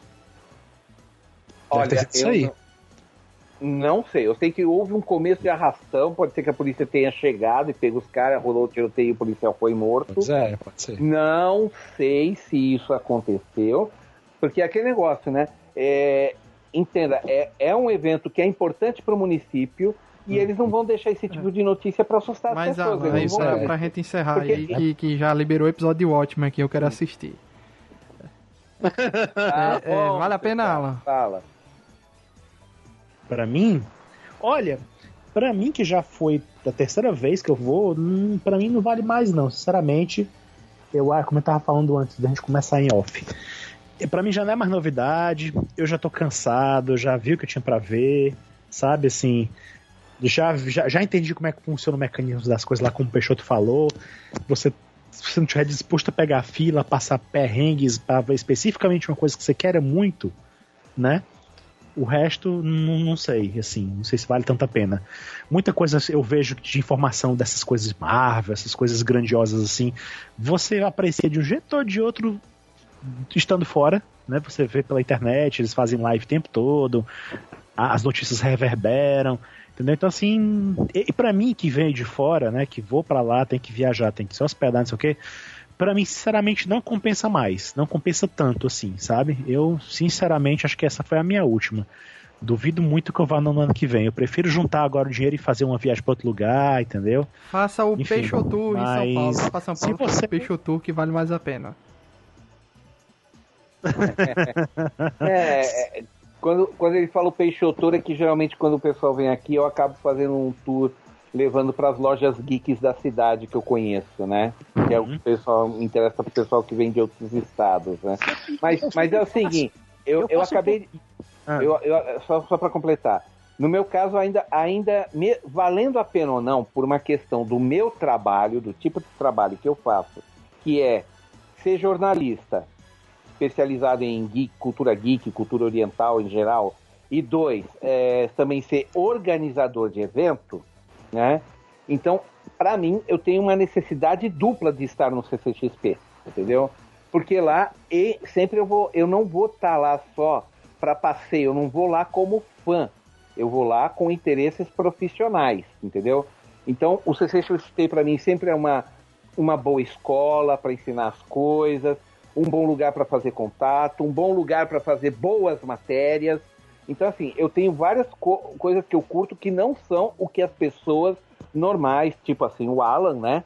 Vão lá, vocês vão para se divertir, para encontrar seus artistas, completar suas coleções. Eu não vou com essas intenções. Então, eu sim continuarei indo, tá? Mas como eu disse, é porque eu tenho outros interesses diferentes do de vocês. Alan, é. por favor. É, se as pessoas têm interesses diversos, assim, e não, uhum. não, não, vão com interesses específicos. Vale, tá, pode valer a pena, especialmente se você vive já em São Paulo ou mais próximo possível de São Paulo. Agora, se você tem que pegar avião, pagar hotel, ainda mais agora, né? Que vai ficar mais caro ainda, porque agora, como vocês falaram, né, já está já tá oficialmente no circuito, né? Então agora não vai ter promoção nem que a vaca tussa, né? Então, assim, é difícil, é dispendioso. Se você for mais jovem e tiver disposição para passar uns perrengues, não tiver problema com isso mesmo, eu já tô ficando. Eu já tenho 36 anos, já tô ficando mais, cada vez mais chato com isso. Então, assim, nicho, não tenho mais paciência que eu tinha para ficar em fila durante muito, muito tempo, sabe? Então, assim, é, é complicado, né? É complicado, vai muito de cada um para mim não compensa mais. Eu acho que eu já, já vi o que eu tinha que ver. Eu acho que agora o meu negócio agora é outro. Eu vou fazer viagens para outros lugares, vou conhecer outras coisas. Nesse período aí, agora eu já vou me programar para fazer outras coisas. Mas eu acho que para quem é mais jovem, para quem gosta desse oba-oba, dessa agitação, porque é uma agitação assim, né? Tem uma, não dá para negar que tem uma energia, né? Porque o pessoal, eu acho que percebo, eu percebo que que a Comic Con, até para quem é de fora, pros gringos, né, pros Kevin Feige da vida, pessoas atores e tal, eles gostam daqui, acham impressionante, porque o pessoal é muito caloroso, sabe? O pessoal faz festa de tudo. É, é basicamente o carnaval geek aquilo ali, entendeu? Então, assim, para essa pessoa que gosta da folia, que gosta da agitação, compensa. Para quem é mais caseiro, para quem não gosta muito de, sabe, de, de, de agitação é, quem não é muito de, de, de, confusão, talvez não compense tanto, entendeu? Talvez um ou dois dias, quem sabe, pode ser. Agora, a maratona dos quatro dias, sim, contando com a Spoiler Night, é, é puxada, viu? É puxada. E como eu falei, eu vou e, e, e, não fico o tempo todo. Eu não vou na primeira hora e saio na última hora, não. Eu sempre vou, chego cedo para entrar cedo, resolver minhas coisas cedo e saio o mais cedo possível que eu puder. Porque depois de certa, depois de certa hora já fica horrível. Depois de 3 horas, 4 horas da tarde, 5 horas da tarde, já tá assim, fervendo. Que vem, a Alan vai comprar ingresso então... e vai. Vocês vão ver. Masami Kurumada na CCXP, ela vai estar comprando não... no outro dia. Não, não tem que não, necessariamente. Não, Shiori Teshirogi no, HQ, no, no HQPB, ó, no, no, na CCXP. Se fosse no HQPB, ia ser show, hein? Não, porque. Oh, mas tu, é só pra ter raiva, cara, é a mesma coisa. Porque essa, é como eu falei, tava falando sobre esses artistas que, que vão de Hollywood e tal. Só quem tem acesso privilegiado, quem chega realmente perto deles, quem fala com eles, quem abraça, quem tira foto, é aquela galera que trabalha por trás dos bastidores, entendeu? É a mesma coisa deu, deu, dos anos passados, a galera da Toei veio e eu não tive acesso diretamente a eles. Quem teve acesso é o amigo do amigo do fulano que tá lá na frente, entendeu? Assim, você não tem muita diferença. Eu não preciso mais estar tá no mesmo ambiente físico que o artista para me sentir realizado. Isso para mim faz diferença, entendeu? Não adianta de nada se eu não posso conversar um pouquinho, se eu não posso realmente ter um, um contato físico ali, mínimo, de tocar, apertar a mão e conversar alguma coisa. Se não tem, dá na mesma que você tá vendo por uma tela ou não faz diferença, entendeu? Então assim, para mim, por causa disso, eu não tenho, não faço questão de ir não, entendeu? Por conta disso, realmente não é para mim. Mas eu admiro quem tem disposição para ir, quem tem disposição, quem tem pique, quem gosta da folia, vale a pena, entendeu? Para mim, acho que já deu, já deu o que tinha que dar, sinceramente. É isso, geral. O, o, o, o balanço geral para mim foi positivo, assim, eu não posso dizer que, que não foi, foi ruim ter ido, foi bom. Eu, eu tive meus momentos de, de, de, de, de felicidade, alegria, né? Por mais que depois tenha vindo alguns alguns alguns dissabores, algumas decepções e tal, mas eu acho que no geral o saldo ainda foi um pouco positivo, né? Mas pra ir de novo, sinceramente, eu acho que já deu. Acho que já deu. E nem me animo contar do Cruzeiro também, não, porque aquilo ali parece que é furado também. Tenho medo dessas coisas de Cruzeiro. Depois da. Desde a, da. Quando era pequeno, Peixoto, quando morreu aquela atriz Yara Amaral no Batom Mushi, Uhum. desde aquilo eu tenho medo de Cruzeiro, assim. Eu tenho Desde muito medo dessas coisas de Titanic, navio. Eu, desde era pequeno, eu fiquei Titanic. impressionado. Não, Titanic, Titanic é a história que a gente, né, já, já, já, já sabia, mas assim, mais perto da gente do brasileiro, desde É quando eu era pequenininho, quando eu vi a história do Batom Mosca e Yara Amaral morreu lá, eu tenho medo de Cruzeiro. Engraçado, minha mãe, Nunca minha mãe um tem uma negócio história também de uma amiga dela que morreu num. Aqui tem a famosa lagoa, acho que Peixoto não viu, no centro da cidade. E tinha um, um catamarã que atravessava a lagoa na época. E virou um desse, morreu muita gente ali. E minha mãe até hoje conta essa história. Deus me livre, Deus me livre, não vou não. Essas coisas é Mas muito é um difícil aí. cruzeiro, é outro nível. É tipo o preço do É, cruzeiro de é. Roberto Carlos, mas sem Roberto Carlos.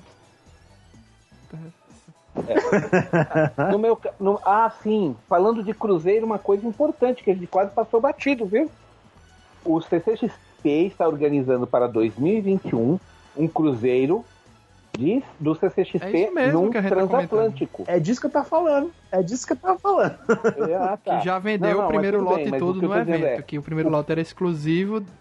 o lote todo Sério? vendeu no evento. O lote é, todo. o primeiro lote era exclusivo evento, de quem viu? tava Sério? lá e já vendeu tudo lá. O primeiro, né?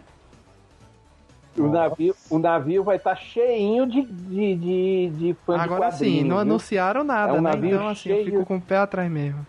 Não anunciaram nada, gente. O pessoal tá comprando no escuro. É bom. Ah, É, não assim, sei o pessoal tá comprando pela, pela grife. Ah, É, a galera diz, não. né? Não, assim, venhamos e convenhamos. Só por ser um cruzeiro, já tá bom. Eu não vi o roteiro, de onde vai parar, tal, qual vai ser o Pelo roteiro. que eu ouvi, pelo que eu ouvi falar, o Peixoto me corrige, talvez ele saiba melhor sobre isso, mas eu acho que é um cruzeiro só aqui no, no litoral paulista, né não? Sim, é, eu não vi a rota. Eu vou ser sincero que eu não me informei direito, tá? Eu acho que é só no litoral paulista, é porque eu acho que eu rasguei o, o panfleto que me deram. Eu joguei fora. Só por ser um Mas, cruzeiro, assim, beleza. Ah, sim. Agora assim, compare o preço desse cruzeiro com outros cruzeiros em outros cantos e Mas, veja. com- gente, mas, gente. Ma- Mas eu, eu olho pelo outro lado, olha a roubada que seria. Já pensou se for uma coisa furada assim, só com gente que time C de, de, de atores ou quadrinistas que não são lá grande coisa, ou. Enfim, já pensou se só tem furada lá dentro, você não tem nem pra onde correr, você tem Não, que ficar lá por até isso o que eu tô dizendo, só É. por um ser um cruzeiro, se tiver bebida livre, é, comida livre, etc, tal, é, CCXP Cruise, Vai né? ter cassino, não cassino a a bordo, show. Deixa eu não passo. Deixa eu abrir aqui, CCXP Cru- Cruise é, um, é uma viagem de quatro dias, de 18 a Olha aí. 21 de março, de Santos, São Paulo, em direção ao assim. sol. Acho que vai no, pro meio mar e volta. Hum. Agora deixa eu ver aqui. Ele vai, ele vai, eu acho que ele vai tipo assim, ele vai até o meio do E Atlântico e, o volta. Vendas online em breve. Agora. Eu não sei quanto é que tava Ah, custando isso, não. Quanto é que tava 12, custando o pacote do- a partir de 12 de 229. Agora, agora vocês entendem aonde o John Walker se encaixa, né? Ah, é. Verdade. É, porque não vai ter refrigerante no cruzeiro, né? Só Bora lá. Be- refrigerante. é, é- é- tá praticamente. Eu tô, Tem eu tô com tudo. fome com pressa de assistir o episódio, mas tem aqui um FAQ. Aí tem aqui, bebidas Hum. já estão inclusas? Não. Serão ofertadas pacotes de bebidas a bordo, em que você poderá adquirir. Lembrando que a idade mínima para consumir bebida alcoólica a bordo é de 21 anos. Aí tem taxa de embarque, o que é taxa, posso levar bebida a bordo, gestantes podem viajar, tarará. Então assim, é, tem umas ciladinhas aí que é bom a galera. Aqui. É, Qual, qual o roteiro? O roteiro oficial do navio é onde o vento nos levar. Olha a resposta. É muito estranho isso aí, não é? É detalhe Eu- que não é um barco à vela, né? Não, é não. É um detalhe, o Kit VIP vai se chamar Titanic com um bote maior já garantido. Imagina Deus quantas fotos de Jack não. Rose não vão ser tiradas na. Eu não vou. não tem quem me faça aí no negócio Ah, eu desse. iria, eu Nem se iria. me dessem. Nem se me dessem, eu aí, não ia nada. Kit, Kit VIP chamado Jack Rose. Dessa vez você não vai ficar do Eu lado iria. de Se eu fora. conseguisse. É porque acho Bem muito difícil, mas se tivesse credencial de imprensa, eu iria tranquilamente. Iria brincando. Ia ser a experiência mais tosca da Peixoto. minha vida, mas ia ser engraçado. Peixoto iria, que- Peixoto. Tu acha que vai ter credencial de Só se imprensa? eu tivesse Luiz? muito dinheiro e pudesse ir na primeira classe para ficar isolado. Então você Porque não, aí vale. Então- então você não não iria pro Cruzeiro. Porque É. qual é a graça de você ir pro Cruzeiro pra ficar isolado? Uhum. Nem torrar dinheiro. Por isso, que eu tô, por isso que eu tô falando. Eu teria que estar com muito, muito, muito dinheiro livre e muito, muito, muito tempo livre para pensar em E pegar as um vendas online tá? nem começaram Ah, ainda, viu? Ainda, é, como eu disse, só vendeu É. pra quem tava lá mesmo e o primeiro lote já se esgotou. Pois é, eu tô surpreso disso aí, porque eu achava que sinceramente ia flopar, porque eu passava por lá e não vi ninguém. Aí, pronto, Ninguém lá aí vem essa questão. montado, se vai flopar daqui lá. pra frente é outra história. Quem tava no evento se animou, né? É, imagina, foi no Oba-Oba, é. né? Sempre vai no Oba-Oba. Eu não, primeira, primeira vez aí, sei cobra lá. pro Então tá. Então agradecer a presença aí dos amigos. A Alan Nicole, que talvez seja sua última participação na CCXP, mas não é por nada, não. É porque ele simplesmente não vai querer ir, talvez, né? É, e é porque o evento esse ano foi mais fraco mesmo, então no geral também teve um pouquinho de culpa do evento também, mas enfim. Quem quiser ver fotos e, e- e mais coisa, tem no Tais e Senseia no Instagram e no Instagram do canal Axia também. É, eu coloquei muita coisa lá, foi. E aí, obrigado também Peixoto por ter ido em mais CCXP. Esse ano ele foi alguns dias diferentes do que ele foi ano passado, então ano que vem ele promete usar a área de imprensa. Assim, amanhã, o, a próxima eu vou ficar. O ano que vem eu prometo caprichar mais, gente. Pronto. Bom? E obrigado aí, Janúncio Neto, por ter sido nosso aí, eu e Janúncio aí levantando a bola pra Peixoto e, e Alan cortarem, né? Obrigado a todo mundo que ficou até o Valeu, final pessoal, e até a valeu. próxima, pessoal. Valeu, tchau, tchau. Tchau, Tchau, tchau. tchau. Lembrando que a programação do Nerd Debate nesse fim de ano. Star Wars semana que vem, série de Watchmen na outra semana e The Witch aí na virada do ano, depois da virada do ano.